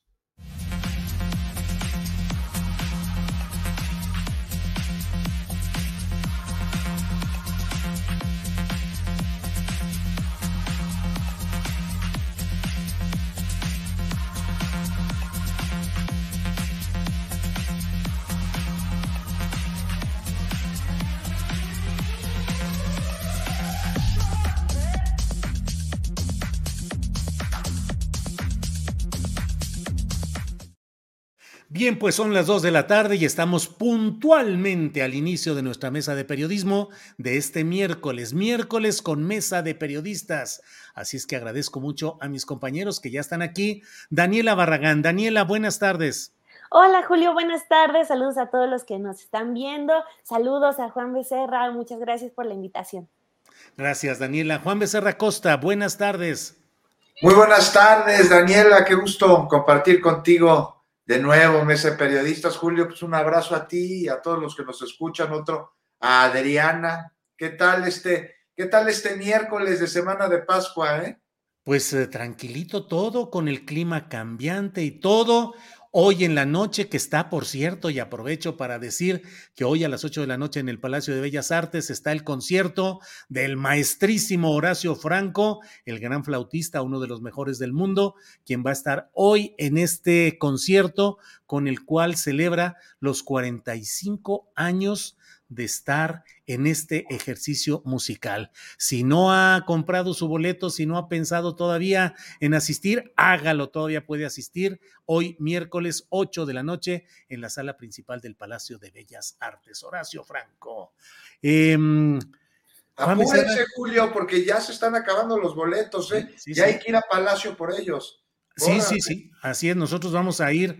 Eh, están aquí Ángeles y está mi hija Sol Ángel, que vino también para ver el concierto, para asistir. Así es que vamos a estar ahí desde las 7 de la noche a ver qué sucede. Eh, Daniela Barragán, ¿qué opinas de, de un ejercicio musical como el de Horacio Franco? ¿Qué música te gusta a ti, Daniela? Híjole, pues a mí me gusta de toda, creo. Este, Reggaetón sí, no, eh, ahí defrauda mi generación millennial que eh, ya es muy fan del reggaetón, pero este, soy como alma, alma vieja porque soy muy de trova, me gusta mucho la trova. Este, soy, por supuesto, Tim Silvio Rodríguez, desde antes de que el presidente López Obrador lo volviera a poner de moda, desde mucho antes, y este, pues que Pink Floyd, Caifanes, etcétera, pero también esto, esta rama de, del maestro eh, Horacio, que es un deleite, recuerdo que lo escuché justo en el Zócalo, es una locura cuando él está en el escenario, toca de manera espectacular y también toda esa rama de la música, eh, pues eh, siempre, siempre, aunque luego nos damos por lo comercial, siempre hay que procurar mantenerla ahí, presente. Entonces, eh, pues qué, qué, qué, envidia que van, a, que van a escuchar a Horacio Julio. Bien, Daniela, damos la bienvenida a nuestro compañero Alberto Nájar, que ya está por aquí. Alberto, buenas tardes. Hola Julio, buenas tardes, buenas tardes Juan, Daniela, Adriana y todos los que nos escuchan. ¿Qué tal? Pues hoy comenzamos musicales, Alberto, así es que le voy a preguntar a Juan Becerra Acosta, ¿qué onda con, qué te gusta más, Juan? ¿La música clásica o sucumbes ante la música electrónica? La música clásica, muchísimo más, aunque la música electrónica me gusta muchísimo. De hecho, fíjate que cuando escribo, generalmente lo, lo hago escuchando justo a Horacio Franco, alguna interpretación suya, porque me gustan mucho sus interpretaciones. Tiene un disco que recomiendo enormemente que se llama Del Medioevo al Danzón, en donde hay piezas medievales, pero también danzones tocados, interpretados, pues ahí con, con, un estilo que los hace sonar medio barrocos y te lleva a, a darte cuenta de la enorme influencia que tiene la música medieval en la música tradicional mexicana, en los guapangos, en los sones, pues finalmente de ahí venimos y de ahí trajeron los instrumentos. La música clásica me gusta muchísimo, querido Julio, pero sobre todo la barroca, también la romántica y del siglo XX, de principios, me gusta mucho Rachmaninoff, que salió huyendo de Rusia para terminar convirtiéndose en compositor, imagínate tú, de Hollywood, y vivía en Beverly Hills. Sí. Y bueno, la música electrónica pero ya también soy como, pues como ya grande, porque me gusta la música electrónica, pero de antes. O sea, ah. hasta, llego hasta el 2000, ¿eh? ya después como que ya la encuentro demasiado estruendosa para mi gusto, pero desde Giorgio Moroder hasta, eh, no sé, eh, Daft Punk todavía me, me, me, gusta y algunos DJs ahí ya, pues que son como de la tercera edad, pero que siguen interpretando ahí sus mezclas. Bien. Eh, Alberto Nájar, estamos hablando acerca del concierto que ofrece hoy a las 8 de la noche en el Palacio de Bellas Artes el maestro Horacio Franco y con ese pretexto estamos aquí indagando sobre gustos musicales. ¿A ti cuál música te gusta más? ¿Cuál género, Alberto? Híjole, pues a ver, depende mucho también del estado de ánimo. Me gusta mucho la música en inglés, de los ochentas, por supuesto, de los setentas, que no me tocó realmente mucho, estaba en primaria eh, me gusta también como, como Daniela La, Trova, Silvio, eh, Mercedes Sosa, me encantan las canciones Mercedes Sosa, las de las que oí en la prepa, ¿no? Cuando todo el mundo éramos revolucionarios y creíamos que podíamos cambiar al, al mundo nada más con, con, la música. Y en general la música ranchera y todo, la que sí de, de plano, híjole, me, me, declaro enemigo al mil por ciento y ni modo, pues asumo las consecuencias, es el reggaetón, man. O sea, sí me parece que es una cosa espantosa, un atentado a, al oído, a la estabilidad emocional. O sea, es, impresionante cómo, cómo me desagrada esa, esa música. Y además muchos de los cantantes de, ese, de esa cosa, pues son súper misóginos, ¿no? Entonces, pero, pero...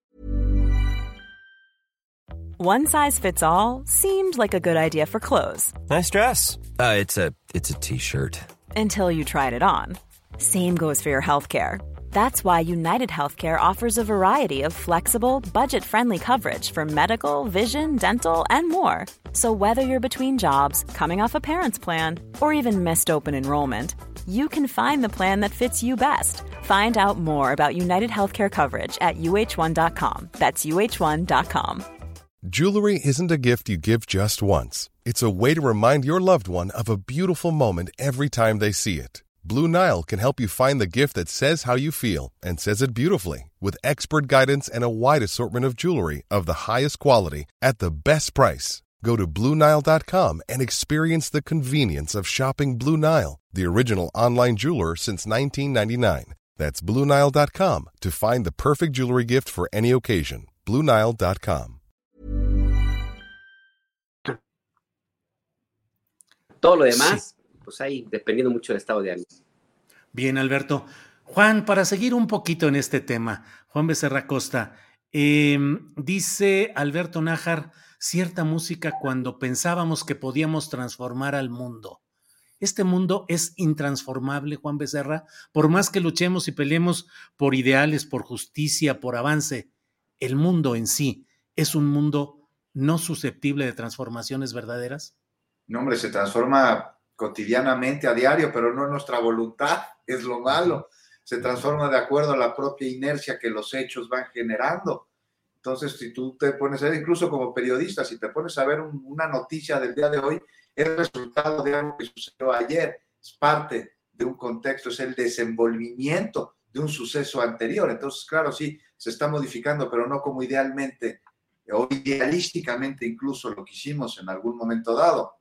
Y a través de la música se dice que se cambia o que se intenta cambiar, sobre todo pues, en aquella época de la revolución sexual, cuando los grupos de de rock and roll empezaron a sonar en todo el mundo, sobre todo en Inglaterra, ¿no? Fíjate, este género, el rock and roll de Estados Unidos, inspirado en música estadounidense, en música africana, afroamericana, en blues, en jazz, en soul, termina teniendo sus grandes exponentes en Inglaterra y van a cambiar al mundo. Y, no lo cambiaron como ellos quisieron, pero vaya que lo cambiaron y de una manera estrepitosa. Dime si, si no crees que los Beatles o los Rolling Stones o Led Zeppelin o quien tú quieras de estos grandes músicos, Eric Burton and the Animals, no cambiaron al mundo la forma de ver las cosas, no cambiaron además, no una, sino varias generaciones eh, y, e impulsaron una revolución sexual, una revolución artística, una revolución cultural, una revolución intelectual y una revolución política. En aquel momento se dio mucho a través de la música. Entonces sí, sí generan cambios. Y muchos en el sentido en el que propusieron, pero no como quisieron, porque eso ya es idealismo y es utópico en el sentido no de inalcanzable, sino de lugar ideal. Bien, Juan. Eh, Daniela, en este mundo actual, con su realidad económica, guerra de Ucrania, predominio de los intereses empresariales, estancamiento político en muchos países, en fin, ¿hay lugar para las utopías y para las esperanzas de cambiar revolucionariamente para bien al mundo, Daniela? ¿O en tu generación y en tu experiencia resulta muy difícil? No, pues aunque todo parezca imposible, mal haríamos en no pensar que hay ahí todavía esa esperanza. Hay, por ejemplo, eh, quien siempre se ha burlado, ¿no? Eh, parte eh, de la población que siempre dice, ah, los soñadores, eh, siempre se, etiqueta así de, ay, sí, los que sueñan, los que aspiran, pues el mundo es de, ellos, de los que soñamos con que algo pueda cambiar, por más mínimo, una victoria nunca es pequeña, siempre es gigante. Entonces, mal haríamos en, no tener esos, esos sueños, por más utópicos que, parezcan. Creo que más allá de, de generaciones, eh, más bien creo que cambian eh, los retos, ¿no? Por ejemplo, hablando de, lo que queremos cambiar, creo que eh, ahorita muchas mujeres estamos siempre en la lucha de, pues, ganarnos nuestros espacios, hablar sobre cuánto nos ha afectado el machismo a todas las generaciones, no solamente a nosotros, sino hablar de nuestras mamás, de nuestras abuelas. Y eso es, es la utopía, ¿no? Es leer de teoría, de feminismo, es leer de política, es trabajar, e incluso nosotros mismos, ¿no? Si no tuviéramos eh, esas ideas utópicas, quizás no estaríamos haciendo periodismo o, periodismo para qué, eh, qué es esto que, hacemos, sino eh, el tratar de llegar a la verdad, llevárselas a las personas para que las personas puedan cambiar este mundo. Entonces, pues al menos aquí en esta mesa de periodistas, yo creo que no hay nadie que no sea un soñador y qué bueno, porque de soñadores es el mundo. Bien, Daniela. Alberto Najar, Alberto, en el ámbito mexicano, ¿con qué tipo de expresión musical es la que refleja los cambios o las pretensiones de cambio? Digo, hubo un tiempo en el cual parecía el tri, parecía de lo más rupturista, hubo un tiempo en el cual Molotov con algunas de sus canciones, eh, luego ya entrando a ciertos terrenos comercializados, pero pareciera que no hay un canto rupturista o un movimiento musical rupturista. Si acaso, pregunto, Alberto, los narcocorridos son lo más rupturista de este momento en México? Híjole, no, no, porque desgraciadamente la normalidad de muchas regiones del país es el narco, así es que de ruptura no hay mucho en ese sentido. Hay casos extremos de música vinculada a los grupos de narcotráfico, el movimiento acelerado, creo, alterado. Alterado, alterado. Ándale, ese que ese sí es en extremo violento y que supera inclusive aquellas historias eh, de los primeros años de los Tigres del Norte, de su majestad, los Tigres del Norte, que ah. fueron tan, tan criticados por algunas canciones que hablaban de una realidad, que era la migración de México a Estados Unidos y lo que había también en las fronteras, ¿no? Pero movimiento rupturista, pues ha habido algunos, algunos que me, cantantes y que me parece que en su momento dieron una pauta para, para rebelarse en la medida en que era posible, porque acuérdate que venimos de un régimen, ese sí autoritario, ese sí una dictadura blanda como la que había, la que tuvo el PRI, que se prohibieron los conciertos, en que los hoyos funky y todo aquello tipo de, música, reuniones de los jóvenes era criminalizado más, más todavía que en los tiempos de, de Mancera y que tenía una apuesta musical muy padre, o sea, él tenía en su momento, por supuesto, tenía algunas canciones que acompañaron a muchos de, mi época, de nuestra época. Em, en su momento, Caifanes también fue una, una, em, música que llamó mucho la atención en los 80, 90. Eh, Rodrigo, Rodrigo, que murió en el sismo del 85, tenía unas rolas que, híjole, esa de eh, divertidísimas y que, y que eran así, en cierta manera, eh, era una, una especie de desafío a ese esa censura que había tremenda en los medios de comunicación, en donde no pasaba nada que no, que no eh, em, eh, tuviera primero un, un, camino por, la, por los censores del régimen. Esa canción de Rodrigo de, de Ratas, por ejemplo, ¿no? Em, en fin, así que em, ha habido intentos allí, algunos, algunos trovadores, eh, pero así que como un movimiento que, que grande, como acompañó movimientos latinoamericanos, como fue Mercedes Sosa en su momento, como fue eh, Silvio, Pablo em, y otros, eh, a Mauri, por ejemplo, que, fueron como, como compañeros permanentes de grupos eh, y de guerras civiles, de movimientos guerrilleros y también de movimientos en contra de dictaduras, pues aquí no, no las ha habido. Yo lo atribuyo y me, declaro que no tengo más conocimiento que esa, esa idea de lo que yo me, ha tocado vivir y ver y estudiar, lo atribuyo mucho a la censura que había en, en los años de los, del PRI del Priato, que insisto, esa sí era de, de veras censura.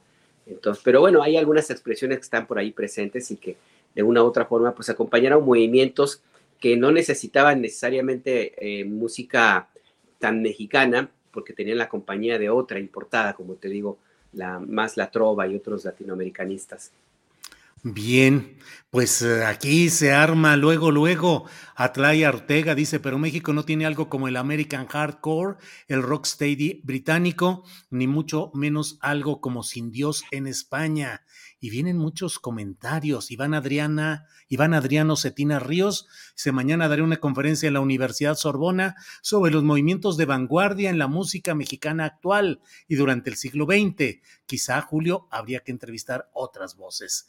Bueno, em, Juan Becerra Costa, antes de que sigamos aquí convertidos, les he dicho que acá en, en Guadalajara hay un programa de la UDG que se llama Estoy en el rincón de una cabina entonces, antes de que acabemos en el rincón de una cabina musical, vamos a seguir adelante. Juan, ¿qué está pasando en este tema de la, eh, la presunta reforma al Tribunal Electoral del Poder Judicial de la Federación, que ha hecho que se despierte la resistencia por parte de grupos de Morena que lo consideran una regresión y también de grupos de la llamada sociedad civil de la Marea Rosa que reprochan al PRI, al PAN y al PRD que estén traicionando los ideales que habían mantenido en todo esto. ¿Cómo ves este tema, Juan?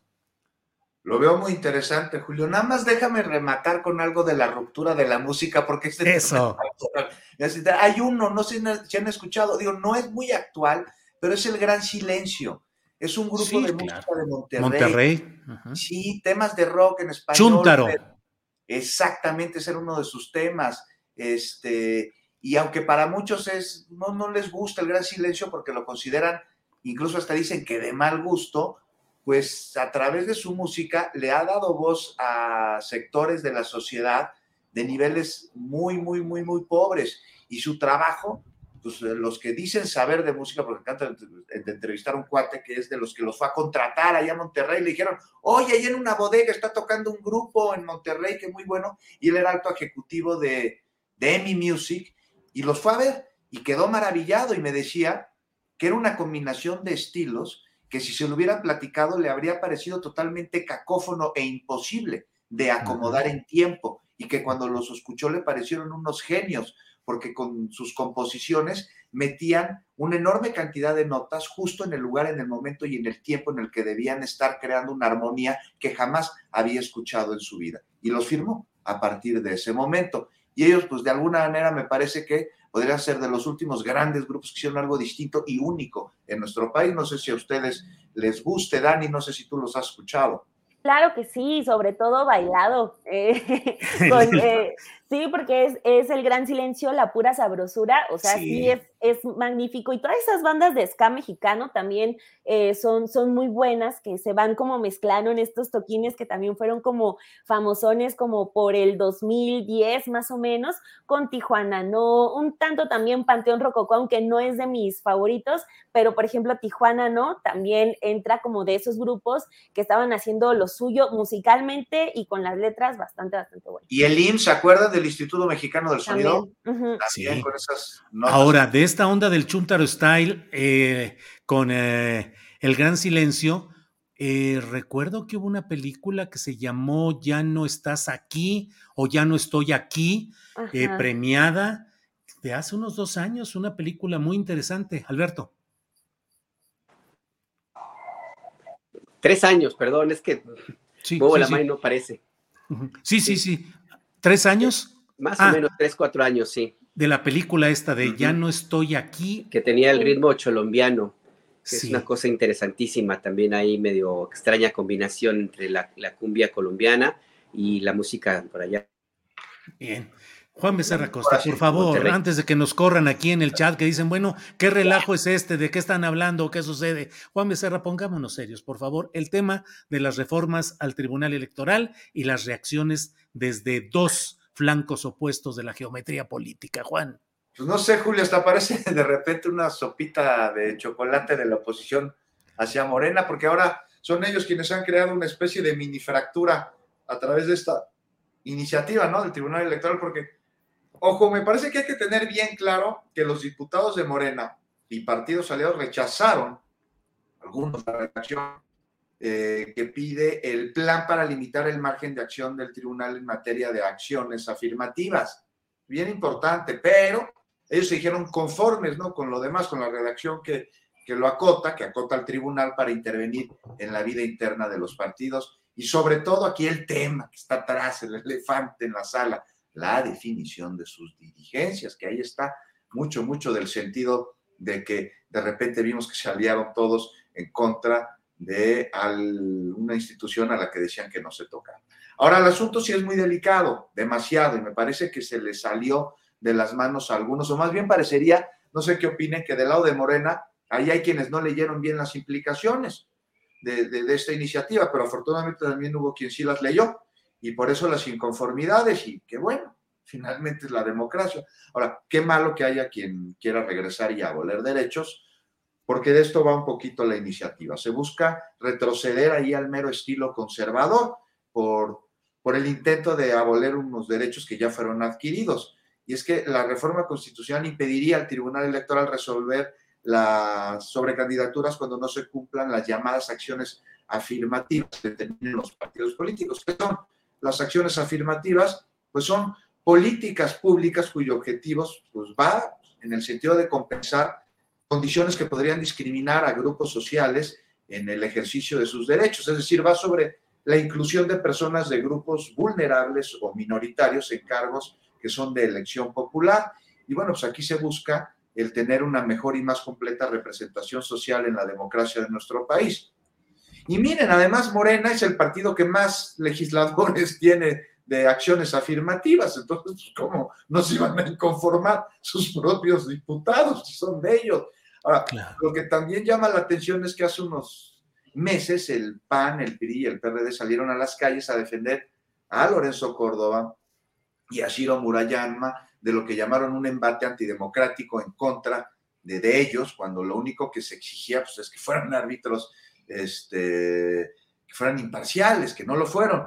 Bueno, pues, pues ya salió el PRI a decir hace un par de días que van a revisar las cuentas de Lorenzo Córdoba, que van a tomar medidas en su caso correspondientes ante presuntos abusos, pero no solo también salieron a decir que Murayama y Córdoba intentaron manipular el proceso de selección y elección de los nuevos consejeros para poner en las sillas que ellos dejaron a personas afines y luego viene esta iniciativa de reforma, esta discusión más bien, y pues no, que el INE no se toca. Y de Chihuahua, ¿no? Ayer hablé con el diputado y representante del PRI en el INE, con, Irán Hernández, y me dijo, porque le pregunté, a ver, ¿qué onda? ¿Por qué no? O sea, primero defiendo eso y pero ahora ya se fueron y entonces ahora sí salen a acusarlos. Dice, no, nosotros protegemos a la institución, pero no a las personas, ¿no? Y tú, no, pues, ¿por qué los reclamos no vinieron antes de que salieran del cargo? Y me dijo que sí, que el PRI fue crítico con ellos. Bueno, y ya sobre el INE no se toca y la acotación de facultades del Tribunal Electoral. Dije, oye, no, que no se toca, lo están reformando al tribunal. Dijo, no, no, es otra instancia. Pero hablamos de que en efecto, a través de sus magistrados han llevado a cabo interpretaciones que no les corresponde, que correspondería en todo caso a los legisladores.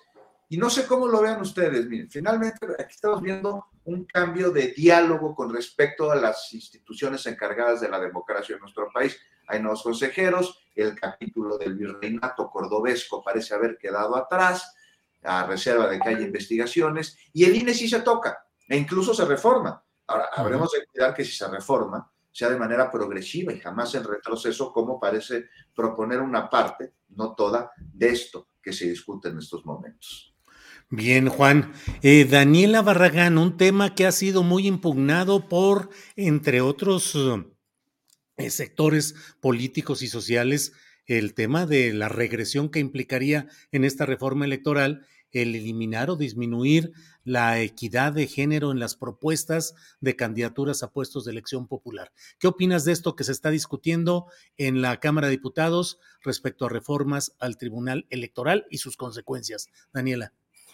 Pues sí, eh, lo que veo es como eh, todas estas discusiones que se están dando tanto en diputados como en senadores, ya bastante sucias, eh, ya llenas por completo de grilla cuando los temas que se van a discutir son importantes. Ahorita lo que mencionaba Juan Becerra sobre el caso de Irán Hernández y lo que denuncia en el Consejo General del INE, denuncia presiones de Lorenzo Córdoba y Ciro Murayama. Eh, lo que eh, se deriva de eso es por qué lo dice cuando ya se fueron, por qué habla de que qué bueno que ya hay una nueva etapa en el INE con los nuevos consejeros y por qué la necesidad de estar diciendo por todos lados, de estar movilizando gente bajo el argumento de que el INE no se toca. Ahorita con lo del tribunal, eh, por ejemplo, Movimiento Ciudadano ya también salió con que el INE no se toca y el tribunal tampoco. Vamos a esperar a que se enlode toda la, discusión, a que digan que eso, que aquello, que se vayan a, sesión permanente, eh, sin descanso, etcétera, eh, para que semanas después, cuando ya no se pueda hacer nada, hablen de que en realidad sí se necesitaban hacer cambios o sí se necesitaba hacer una discusión centrada en los temas que son importantes en lugar de decir que no se toca, sí se toca, que nada se toca. O sea, creo que ahorita los partidos, esta grilla que tienen, está creciendo hasta ser un punto ya eh, bastante problemática para todos nosotros, porque estamos eh, más bien viendo que ya sacaron la manta, que ya tomaron esto, que ya se van a posicionar en contra, que la huelga legislativa que tienen, que no, que si, que si huele un poquito a, a gobierno federal se va a cancelar, que el PRI va a votar en contra. Entonces, la discusión, por ejemplo, de estar hablando de que pueda haber una afectación con estos espacios que no son regalados, son eh, los espacios que hay para mujeres, para comunidad LGBT, para comunidad indígena, son espacios que eh, se han ganado con base en luchas, no son regalos. Entonces, el tema central está por completo cubierto por un asunto de partidos que no se ve tampoco que vaya a ir disminuyendo. O sea, eh, lo que vemos es que ya la trazaron cuatro veces. Entonces, el problema va a ser que en, los temas importantes esto sea recurrente, ¿no? Que siempre estén las grillas por encima eh, de una discusión en el Congreso que sea inteligente, que sea directa, en el que se escuchen voces concretas y no voces eh, jalando hacia, hacia cada lado. Entonces veo un caos, por completo en, las cámaras, ahorita en específico de la Cámara de Diputados. Entonces, eh, es una lástima porque quizá eh, en temas importantes, más allá de temas eh, del Poder Ejecutivo, que mande, que mande el Poder Ejecutivo, perdón, pues sí tendría que haber ya esa concentración plena de nuestros representantes por darnos una discusión y aprobaciones, si son necesarias, más de altura y no ver todas estas peleas que hemos visto en las últimas semanas. Bien, Daniela. Em, Alberto Nájar, ¿qué opinas eh, de las reacciones de los grupos, eh, digamos que desde flancos eh, muy confrontados, hoy convergen en rechazar esta reforma. De un lado los morenistas, como ya hemos hablado, pero también los membretes o las organizaciones de presunta representación de la sociedad civil alineados bajo el membrete de Unidos o Unidas con la arroba. Eh, y que son los mismos, sí, por México, Frente Nacional Cívico, en fin, que le reprochan duramente a los partidos PRI, PAN, PRD que puedan traicionarlos. A mí me parece que es el reproche más duro y un, un signo más de esa incapacidad de construir futuro político de estas organizaciones y partidos. ¿Qué piensas, Alberto? Híjole, mira, antes primero un saludo a Horacio Franco que anda en el chat. Sí, sí, sí, que, nos agradece los comentarios. le mando un abrazo. Y no sigas, Horacio, porque organizamos ahorita una porra para echártela. Así es que muchas gracias, Horacio. Alberto. y, y ahora sí, mira, em, toda esta, esta, esta, discusión en torno a lo que ocurre con el Tribunal Electoral en la Cámara de Diputados, que no tengo idea de cuál, cuál fue el genio que se le ocurrió elaborar esta propuesta de reformas, pero bueno, lo que vemos del otro lado de la, de la oposición, de grupos de la llamada sociedad civil, que bueno, pues que en algún momento, hace un par de años, creyeron que podían ocupar el sitio que eh, los partidos políticos opositores en su derrumbe total eh, habían dejado suelto por ahí y que tampoco tuvieron la capacidad de elaborar una propuesta de alternativa política, pues a mí me hace pensar que yo creo que sería el momento como de empezar a hacer o bajar la velocidad o empezar a hacer una pausa, porque si ya de por sí no había forma de tener un diálogo, sino que había como varios monólogos, ahora con lo del Tribunal Electoral a mí me, queda claro que, em, que inclusive del lado de la 4T, eh, los fanatismos pueden causar problemas. Si se critica a la oposición por esa tendencia a cuestionar todo sin siquiera tomarse la molestia de escuchar eh, y de, leer lo que se propone del lado del presidente López Obrador o del grupo político que le acompaña, pues también se está cometiendo lo mismo del otro lado, porque esta idea de acotar al Tribunal Electoral, eh, más allá de que se han cometido excesos por parte de los magistrados, tiene un cierto riesgo porque eh, se, pueden cancelar las posibilidades del el respaldo que han conseguido grupos minoritarios, como bien decía Juan, también se deja en manos de los partidos políticos la posibilidad de que se cumpla con las, eh, la paridad de género en candidaturas y posiciones políticas, lo cual es pues, prácticamente echarlo a, a la basura y se obliga de una u otra forma al Tribunal Electoral a, pues a, no interpretar nada, simplemente a ser como una especie de administradores de lo que dice, de lo que dicen los códigos, el código electoral. Yo creo que eso sí es un, franco retroceso, eso sí sería como volver a los tiempos autoritarios que se supone que los grupos políticos ahora en el poder combatieron durante mucho tiempo. Entonces yo, yo creo que es importante hacer una, una reflexión de para dónde, para dónde se quiere llegar eh, nada más hablándose o mirándose al ombligo y no darse cuenta de que, de que en, esta, en esta idea peregrina de defender la posición y a la pequeña trinchera de cada uno, lo único que se provoca es que, pues que este país simplemente no avance o se paralice en ese, en ese aspecto o se cometan algunos errores, como, ya, ya hemos señalado. Y bueno, y también del lado de la, de la, de la oposición, pues ahí también habría que revisar eh, de qué tanto les puede servir, le está reciclando a los mismos personajes.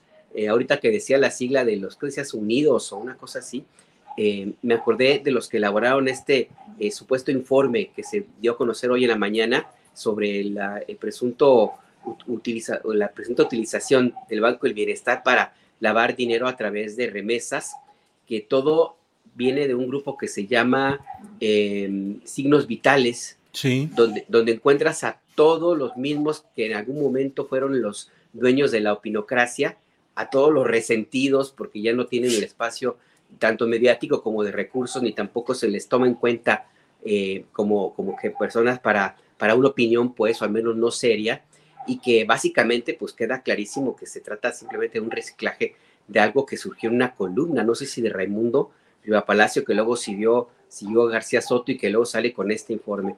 Ese tipo de, situaciones son las que me parece que, no ayudan en nada, en nada a una discusión útil eh, para, pues, para avanzar y para hacer los señalamientos necesarios que, em, que, se ocupan para, pues para corregir lo, lo, que sea eh, urgente de hacer en el actuar de un movimiento político como es el que nos gobierna. Bien, Alberto. Em, Juan Becerra Costa, el título de este programa, el título del programa lo pusimos así, eh, Fiscalía lo culpa y AMLO lo elogia. Nos referimos a Francisco Garduño, el titular del Instituto Nacional de Migración ha habido ciertos enojos aquí en el chat porque dicen que es un título amarillista. A mí me parece, pues, que es exactamente lo que ha sucedido. La Fiscalía General de la República ha dicho que eh, inicia un procedimiento penal contra Francisco Garduño y otros directivos por lo sucedido en Ciudad Juárez, 40 muertos. Y el presidente elogia a Garduño, dice que ha hecho un buen trabajo, que es un buen funcionario y no lo separa del cargo hasta que termine la investigación. ¿Qué opinas de este cuadro, Juan Becerra Costa? Inédito en lo que nos respecta a cómo se trataban estos lamentables temas, clarísimo con el título que se le pone a esta transmisión, a este programa, porque así son las cosas y esto tiene mucho que ver, o sea, tiene mucho que analizar. Mira, Antier en la conferencia mañanera, no sé si se dieron cuenta, pregunta expresa sobre qué opinaba sobre reclamos de países centro y sudamericanos ante lo sucedido en la estación migratoria en Ciudad Juárez hace que ya 10 días. Y, también, sobre todo, principalmente por las fallidas políticas migratorias en México, el presidente sorprendió a más de uno, eh, porque dijo, tienen razón, así respondió a la pregunta, tienen razón. Me llamó la atención desde ese momento, dije, de algo viene, sobre todo conociendo al presidente, ¿no? Incluso ahí lo, lo, lo mencioné en el noticiario Telefórmula de lunes. Pero vayamos unos días atrás, si les parece. La semana pasada se dieron señales claras de reconocimiento sobre las fallidas políticas migratorias de las que tanto y profundamente hemos hablado aquí y en otros espacios todos nosotros. El padre Solalinde, lo platicamos hace ocho días, Alejandro Solalinde se reunió con el presidente para acelerar un proyecto que no nace de la desgracia en Juárez y sí de las demasiadas que se registran desde hace décadas en muchas partes de nuestro país.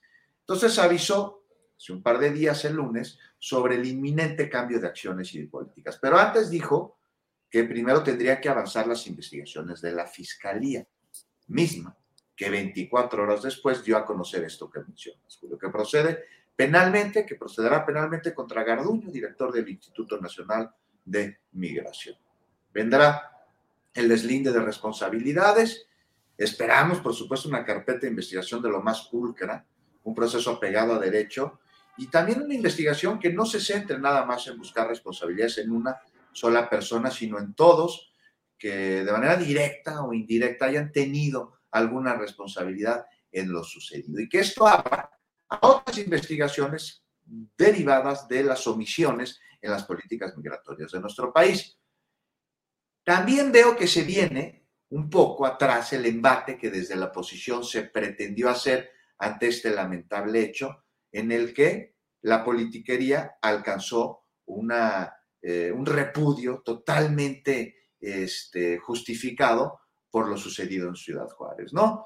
Y ante el hecho de que las autoridades, el Estado, tienen responsabilidades. No se está ocultando, como siempre se ocultó ante tragedias similares. Siempre se tapó, siempre se encubrió y de un crimen salieron otros encubrimientos de corrupción, de impunidad y así imperó. Y pues aquí esperemos que no haya tapaderas y parece que no las va a haber. Así esperamos y responde esto a un mandato popular que nosotros los ciudadanos hicimos a través del voto en 2018, eh, cuando confiamos en que habría un cambio. Entonces ahí estamos viendo parte de un cambio. Se están manejando diferentes cosas. Ahora falta el cambio más importante, que es en las políticas y acciones dirigidas a las miles de personas que transitan en su derecho, porque lo están en su derecho, por nuestro territorio buscando mejores oportunidades. No puede haber transformación del país si no se garantizan sus derechos que además son derechos que ya existen, están en la Constitución, pero no se cumplen en mucho debido a que estamos muy lejos de Dios y muy cerca de los Estados Unidos, como decía Porfirio Díaz, algo que sí debe entenderse, pero de ninguna manera puede ser excusa para que sigan ocurriendo estos lamentables hechos de personas que lo único que buscan es mejorar su, su, condición de vida y transitan libremente por nuestro país. Y el presidente, clarísimo, o sea, ahí mostró su afecto personal hacia Garduño. Hijo. Yo pero hay que la fiscalía investigue. Entonces sería congruente con lo que viene diciendo desde la campaña, ¿no? No somos tapadera de nadie. Ya veremos, hay que, hay que esperar a ver cómo van las investigaciones y esperemos que también no defrauden este, a la ciudadanía y a la justicia y que, bueno, pues, haya reparación del daño y más importante, no repetición. Claro. Bien, Juan. Daniela Barragán, ¿qué opinas de este tema? Instituto Nacional de Migración, FGR, proceso penal eh, contra Garduño y otros más, y las palabras de hoy del presidente. ¿Qué opinas, Daniela?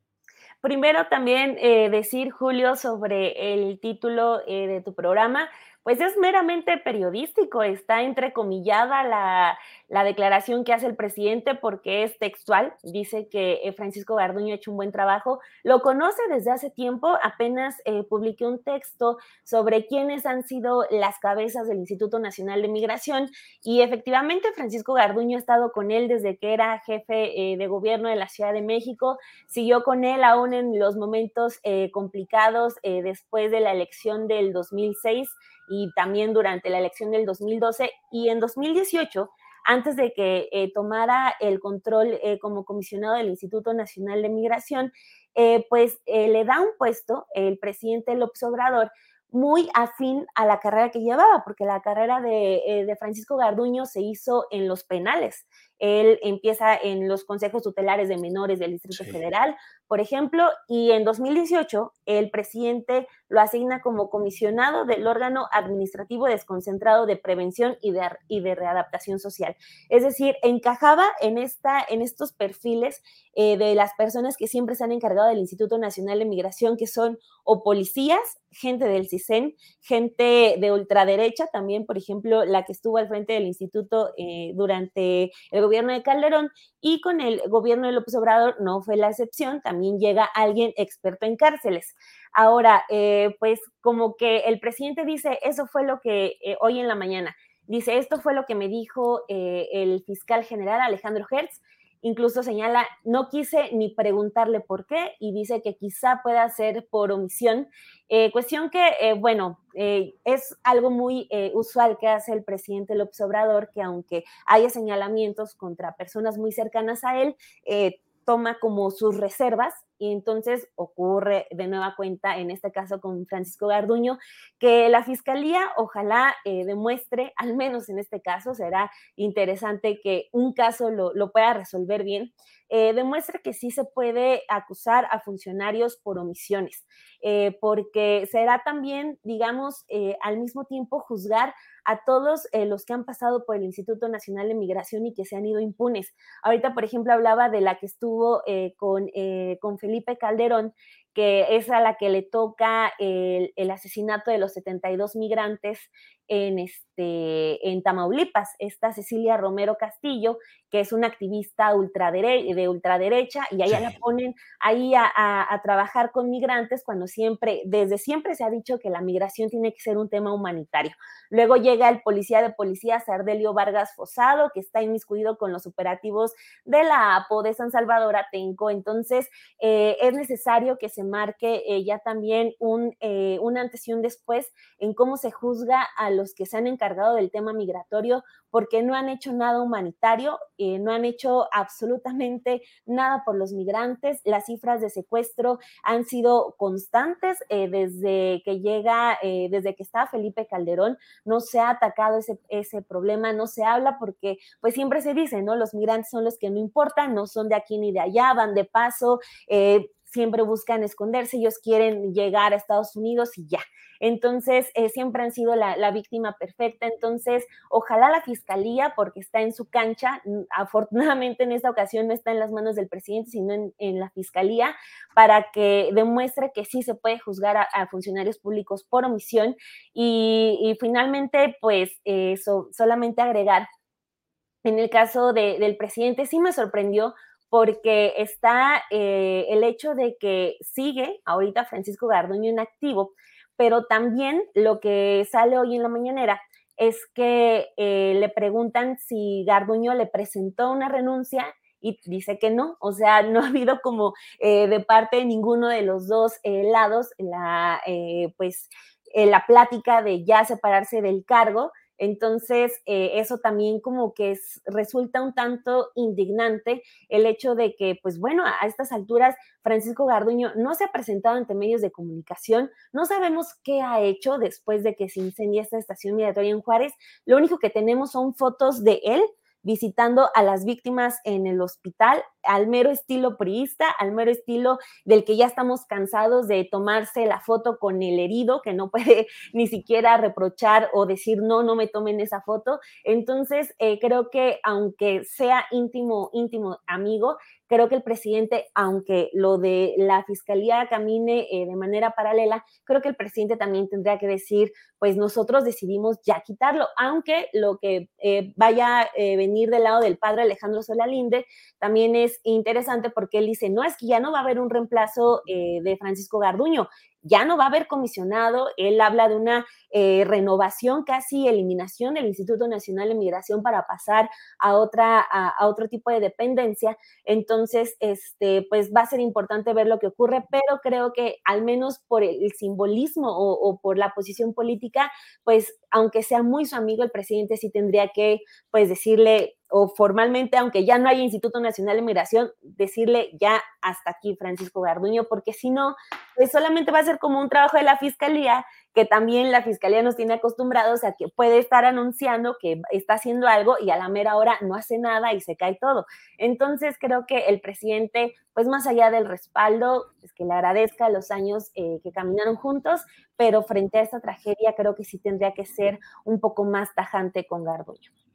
Bien, bien, Daniela. Alberto Nájar, ¿qué opinas sobre este tema? Hay eh, el propio el periodista Pablo Ferri del País México ayer planteaba en Twitter, dice si en el caso de Ciudad Juárez se está afectando a la cadena de mando, es decir, no solo los de a pie, sino los mandos, en este caso Garduño y compañía, preguntaba, ¿también será así en Nuevo Laredo, donde solo están consignados soldados, y no el mando militar. Y también recordar el caso Segalmex, donde no ha habido castigo para el director eh, Ignacio Ovalle de un enorme fraude y corrupción y que sin embargo pues simplemente se le cambió para ubicarlo en la Secretaría de Gobernación. ¿Qué pensar de todo esto, Alberto? Mira, hasta ahora la discusión se ha centrado mucho en Francisco Garduño.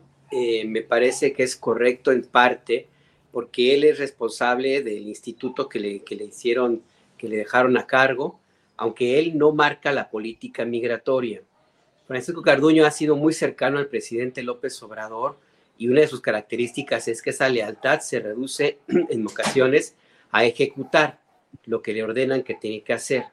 Y en este caso, en el Instituto Nacional de Migración, es claro que, que Garduño estaba cumpliendo la función que desde otro lado se ha determinado como la política migratoria de este gobierno y que no es muy diferente a la de otros gobiernos y que desde, desde 1993, cuando nació el Instituto Nacional de Migración, se ha seguido a pie juntillas y lo hemos conversado varias veces.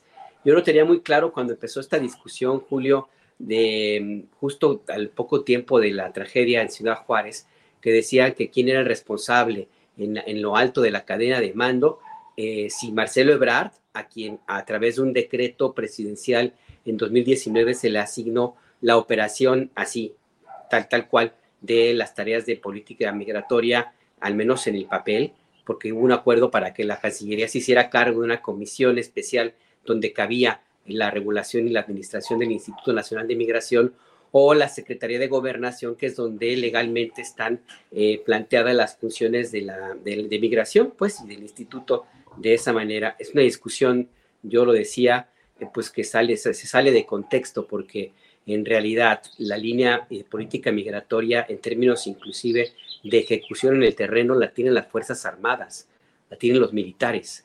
México tiene una política migratoria militarizada y militarizada a un nivel extremo. Tenemos en promedio 28.600, 28.500 elementos militares de todas las corporaciones, de soldados marinos, Guardia Nacional, hasta la Fuerza Aérea y la, la, Guardia, la, Guardia, pues las embarcaciones de la, de la Marina que vigilan las, las costas de nuestro país. Todas las fuerzas del Estado están sumadas para contener a las personas migrantes a partir de una determinación de que no pasen no pasen a Estados Unidos, que es la indicación que dio el presidente de la República, que él mismo lo ha reconocido varias veces, que el propósito de su gobierno es que no lleguen eh, hacia el norte porque supuestamente hay muchos peligros en el camino y que eh, lo dijo el secretario de la Defensa claramente en agosto de 2021, que la, la estrategia de migración en México es contener a todos los migrantes que no lleguen a Estados Unidos. Entonces, bajo esa óptica, pues sí es importante que haya una sanción hacia un funcionario que no cumplió con la responsabilidad que le toca en primerísimo lugar de cuidar la vida de las personas a quienes encierran de una forma ilegal, porque no tienen por qué estar tanto tiempo en, prisiones que son las estancias migratorias del, del, Instituto Nacional de Migración. Y además, pues porque tenía la responsabilidad de cumplir con todos los estándares de los protocolos internacionales firmados por México que obligan a que la, la custodia de quienes están en esa condición sea de la mayor eh, naturaleza humana posible, lo cual no ocurre con la contratación de esta empresa de seguridad, que quién sabe cómo llegó allí eh, y que pues, claramente no cumplía con esas funciones. Entonces, pues sí, se concentra la discusión en Francisco Garduño, es limitado de verlo nada más de esa manera. Hay que ver hacia arriba, hay que ver hacia la política migratoria. Yo pensaría, pero veo muy difícil, más bien esperaría, pero sí veo muy complicado que haya un giro en la línea de política migratoria de México, porque no nos mandamos solos, porque desde 1994 la línea en ese sentido está atada a los intereses de, gobierno y de, la clase política de Estados Unidos. La, la política migratoria que sigue México, eh, que sigue El Salvador, que sigue el Triángulo Norte sobre todo, y Estados Unidos por supuesto, se diseñó en el Departamento de Defensa de Estados Unidos en 1993. Entonces, a partir de esa, de esa misma línea y las propias necesidades de un fenómeno tan complejo como es la migración y el hecho de que México es ya un lugar de tránsito no solamente de personas migrantes, sino también una cantidad importante de quién sabe qué, eh, pues hace muy complicado que haya una variación de la política migratoria como ha seguido hasta ahora. Ahora, esto, la determinación de que se sancione a Francisco Garduño, pues necesario sí, efectivo no, porque está acusado de un delito que no es grave, no va a pisar la cárcel, va a enfrentar el proceso en libertad y eventualmente si es sentenciado también hay muchas posibilidades de que no pise la entonces ahí me parece también es importante plantear ese, ese tema de, de, esa manera. Yo creo que habría que salirnos de la personalización del funcionario, sí, no puede quedar impune, pero es momento de revisar qué está pasando en México con las personas migrantes. Hablamos de cientos de miles de personas que cada año cruzan por nuestro territorio. Hay un promedio de unas 400 mil, las que se sabe, se sabe que han entrado a México. La cantidad de que llegan hasta la frontera norte, pues es todavía, todavía mayor. Es una crisis humanitaria que yo creo que merecería que nos salgamos del debate político y empezáramos a mirar otro tipo de, de, elementos y, de acciones de política pública para ver si ahora sí tenemos un cambio en esta, en esta circunstancia que es necesarísima, Julio. Bien, Alberto. Juan Becerra Costa, vamos entrando a temas serios, por favor. Vicente Fox, sus negocios de derivados de la marihuana. Juan Becerra, ¿cómo ves el tema? Que desde mi punto de vista puede tener dos áreas. Una, pues, lo del consumo eh, que está legalizado para fines personales de la marihuana, una lucha social que se ha dado en defensa de esta legalización. Y por otra parte, el tráfico de intereses, el tráfico de influencias para conseguir negocios y que un expresidente de México se convierta en comerciante eh, bajo esos privilegios dados, en su caso, por un gobierno priista. ¿Qué opinas, Juan? Estamos ya en la parte final del programa, pero alcanzamos a tocar este tema. Juan. Rápidamente, ahí está el tema, ¿no? O sea, se trata de productos derivados de la marihuana cuyo eh, comercialización está permitida. No va la cosa por ahí, ¿no? Eh, va por otro lado. Y sería interesante ver cómo se dio el contexto de esta negociación, ¿no?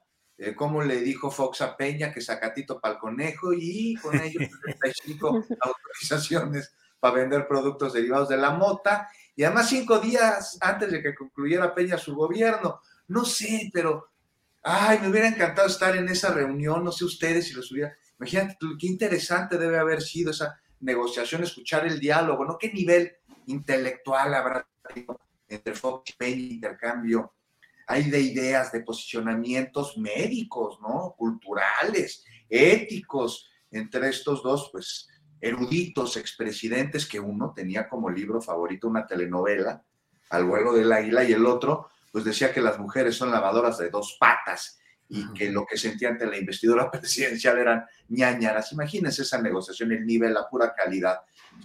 ¿Habrá ido Fox a buscar con Rubén Aguilar para que dijera lo que quiso decir? ¿Se habrán tardado en discutir este asunto cinco minutos? ¿Menos? ¿Diez? No sé. Nada más allá de la chacota, Julio. Ahí están los permisos, ¿no? Eh, se avisó, se dijo, Fox lo negó, insultó al presidente, le dijo mentiroso y terminó quedando Fox como payaso. Ahora, pues estar pendientes de las investigaciones a los funcionarios de Cofepris que dieron los permisos a Fox y amigos. No es porque dieron permisos de productos derivados de la cannabis, ¿no? Eso está permitido. Hay que ver cómo se llevó a cabo pues el proceso para que estos permisos se entregaran a esta empresa y a ver si hubo influyentismo, ¿no? O sea, el proceso de autorización, alrededor el amiguismo que pudo haber ido para que pues puedan vender productos derivados de la mota en las tiendas que Fox tiene con Roberto Palazuelos. Hay que estar pendientes de, de, las investigaciones, pero que sí quede muy claro, ¿no? O sea, esto trasciende si es de moto o no es de moto, está permitido este producto, hay que ver por qué les dio Clacofepris los permisos justo a Vicente Fox. Y hasta ahí, Julia. Bien, Juan. Em, Daniela Barragán, ¿te imaginas esa escena de sacatito pa'l conejo entre el intelectualísimo Enrique Peña Nieto y el intelectualísimo también Vicente Fox? En fin, ¿qué opinas de este episodio, Daniela? Y machitos, o sea, me estaba acordando con lo de eh, las lavadoras de dos patas y Peña diciendo que no era la señora de la casa para saber cuánto costaban las tortillas. Horrible conversación, sí se dio, horrible, pero bueno, está, está muy fuerte. Creo que lo que informan hoy de parte de, la COFEPRIS es eh, una confirmación más de cómo eh, todas las compras públicas, todos los permisos, todas las licitaciones todo, todo lo, en todas las ramas, en todas las dependencias en las que pudo haber corrupción en la administración de Peña Nieto, la hubo y hasta los últimos días de ese gobierno. O sea, es impresionante solamente ver lo que ocurre en Cofepris. Sacan eh, una convocatoria que no publican, de la que nadie se entera, pero sí se enteran las empresas que sí mandaron al siguiente día su propuesta y 20 días después, unas hasta un día después, ya tenían esa autorización. Y luego termina eh, la administración de este eh, comisionado de la COFEPRIS y después ya estaba dando conferencias en el Centro Fox. O sea, es eh, la irregularidad eh, en su máxima expresión, pero también es eh, algo que fue muy usual en el peñismo, que nos lleva a otra vez eh, pensar en por qué no estamos juzgando a los expresidentes. No es un asunto moral, no es un asunto imaginario, hay pruebas para juzgar corrupción y qué desafortunado que no lo estemos haciendo. Bien, Daniela, gracias. Em, compañero Nájar, Alberto Nájar, ¿qué opinas de este tema? De Vicente Fox y los permisos para un negocio que habría conseguido en los últimos cinco días de la administración de Enrique Peña Nieto y en una situación muy irregular, según lo que hoy mismo explicó en la conferencia mañanera de prensa eh, Berta Alcalde, que es directiva de Cofepris, que pues habría que preguntarse realmente cuántas cosas han pasado por ahí, Alberto, los productos milagro, las campañas eh, engañosas de publicidad, en fin, cuántas cosas, Alberto. Mira, em, yo me preguntaba ahora que escuchaba a Juan, a Daniela y a ti mismo, Julio, y pensaba, a ver, la, familia Servit que comerá las donas bimbo, el dueño de FEMSA tomará Coca-Cola. Hmm pero yo estoy convencido que Vicente Fox sí tiene algo de congruencia, porque él sí consume lo que vende.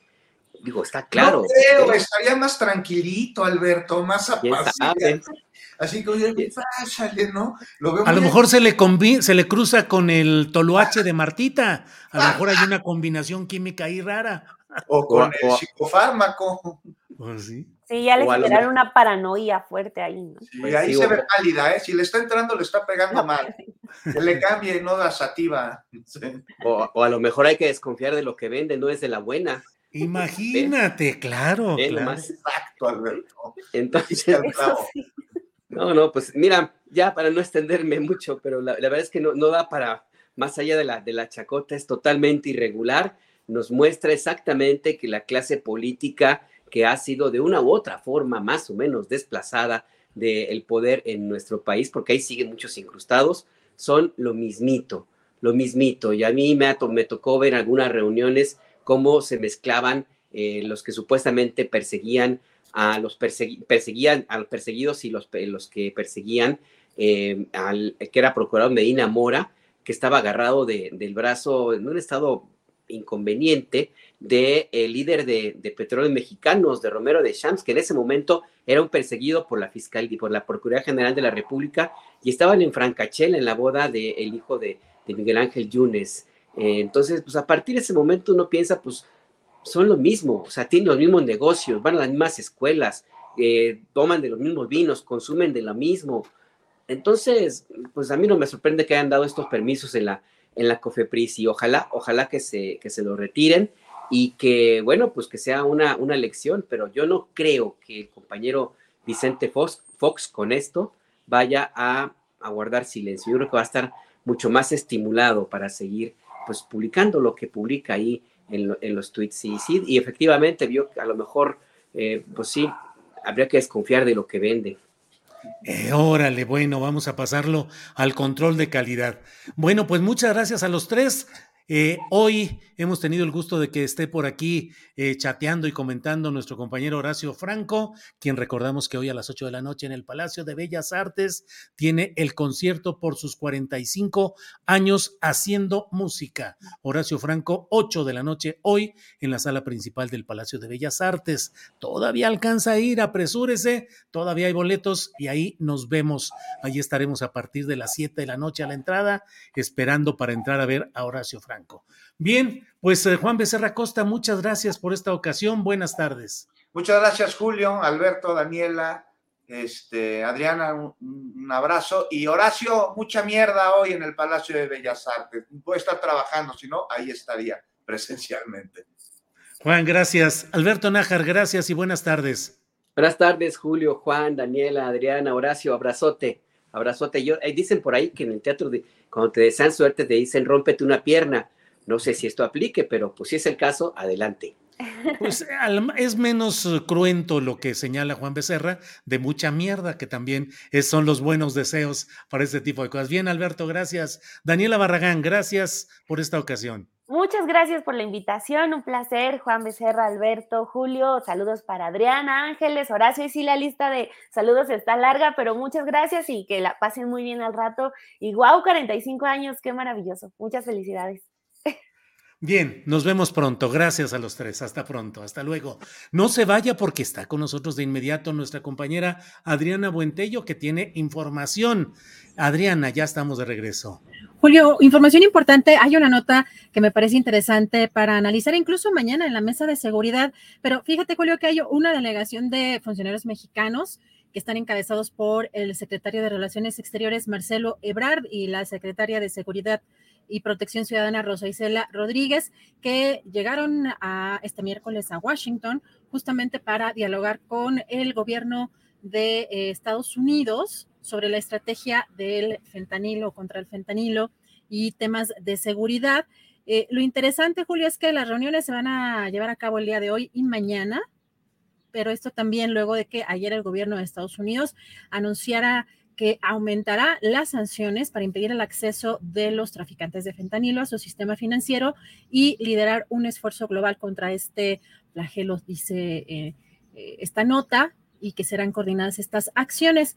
Pero además de pues que va a participar la secretaria Rosa Isela Rodríguez, también hay eh, parte de esta delegación, Julio, está integrada por los secretarios de Defensa, Luis Crescencio Sandoval, también el secretario de la Marina, José Rafael Ojeda, de Salud, Jorge Alcocer, e incluso, Julio, el fiscal general Alejandro Gertz Manero, que van a abordar temas relacionados también con el tráfico ilícito de armas. Así que está moviéndose mucho eh, todo este tema contra el fentanilo. Vamos a ver cuál es el resultado de estas reuniones de esta delegación mexicana allá en Estados Unidos. Y no sé si tú viste, Julio, parece que causó mucho revuelo en la mañana, una, una columna que se publica en Sin embargo de Martín Moreno Durán, porque señala que Alfredo del Mazo, como una especie de bajo reserva, o ya sabes, de estos rumores, habría dicho abiertamente a sus allegados que va a estar en el gabinete de Claudia Sheinbaum. Pero lo curioso es que, pues son dichos en una columna, pero le preguntan a la jefa de gobierno y vamos a ver, Julio, qué responde. A ver. ¿Y sobre el tema de Alfredo del Mazo? Sí, bueno, pues eh, me sorprendí también de la declaración. Eh, yo creo que eh, Alfredo del Mazo ha sido una persona que, primero que hemos tenido muy buena relación metropolitana. Ha sido de los momentos más importantes de, de una buena relación entre el Estado de México y la ciudad, porque pusimos por encima de todo el beneficio de la gente. Eh, les pongo el ejemplo del agua hoy. Eh, hoy tuvimos reunión del agua en la mañana donde estuvo con agua el Estado de México nosotros y se están revisando medidores, los convenios de agua y no hay una, un conflicto de a quién le corresponde el agua, sino más bien eh, el agua que llega por Cutzamala y Lerma, que hay convenios establecidos, sino que más bien hay una colaboración. Entonces, sería eso y bueno, lo otro ya este, sería lucubrar. Bueno, pues sí, es una, es una mención en una columna que bueno, em, ahí está, pero sí es llamativa la manera como la propia Claudia Sheinbaum no confirma, pero deja fluir el asunto y hace comentarios de esta buena relación. Primores en la política, Adriana Buentello. primores y más se habla de un primorazo en el Estado de México. Ya iremos viendo cómo avanza. Así es, bueno, de esto trata precisamente la columna, en sin embargo, eh, de Martín Moreno Durán, en donde señala esto. Pero bueno, efectivamente veremos qué sucede en estas elecciones en este año. Por lo pronto, Julio, algo de la información de, este día, vamos a estar ya eh, pues mañana con la mesa de seguridad. Y ahora sí a ver si se nos hace tener ya más fluidamente la entrevista con el padre Alejandro Solalindo, una disculpa para la audiencia, la verdad es que sí es complicado de pronto, eh, sobre todo en, lugares en donde no hay tanto acceso a Internet y también que algunas, eh, algunas tecnologías no son adecuadas para todos los navegadores. Así que, bueno, mañana haremos pruebas previamente para completar esta entrevista. Muy bien, Adriana, pues muchas gracias, gracias a la audiencia, gracias a Tripulación Astillero y nos vemos. Recuerde que no hay videocharla astillada sino hasta el próximo lunes, así es que nos vemos mañana de 1 a 3 de la tarde aquí. Adriana, ya huele a... A sopita y parece que a lluvia. Así es, así es. Huele a sopita y a lluvia. Muy bien, Adriana. Gracias a todos, a todas. Nos vemos pronto. Hasta mañana.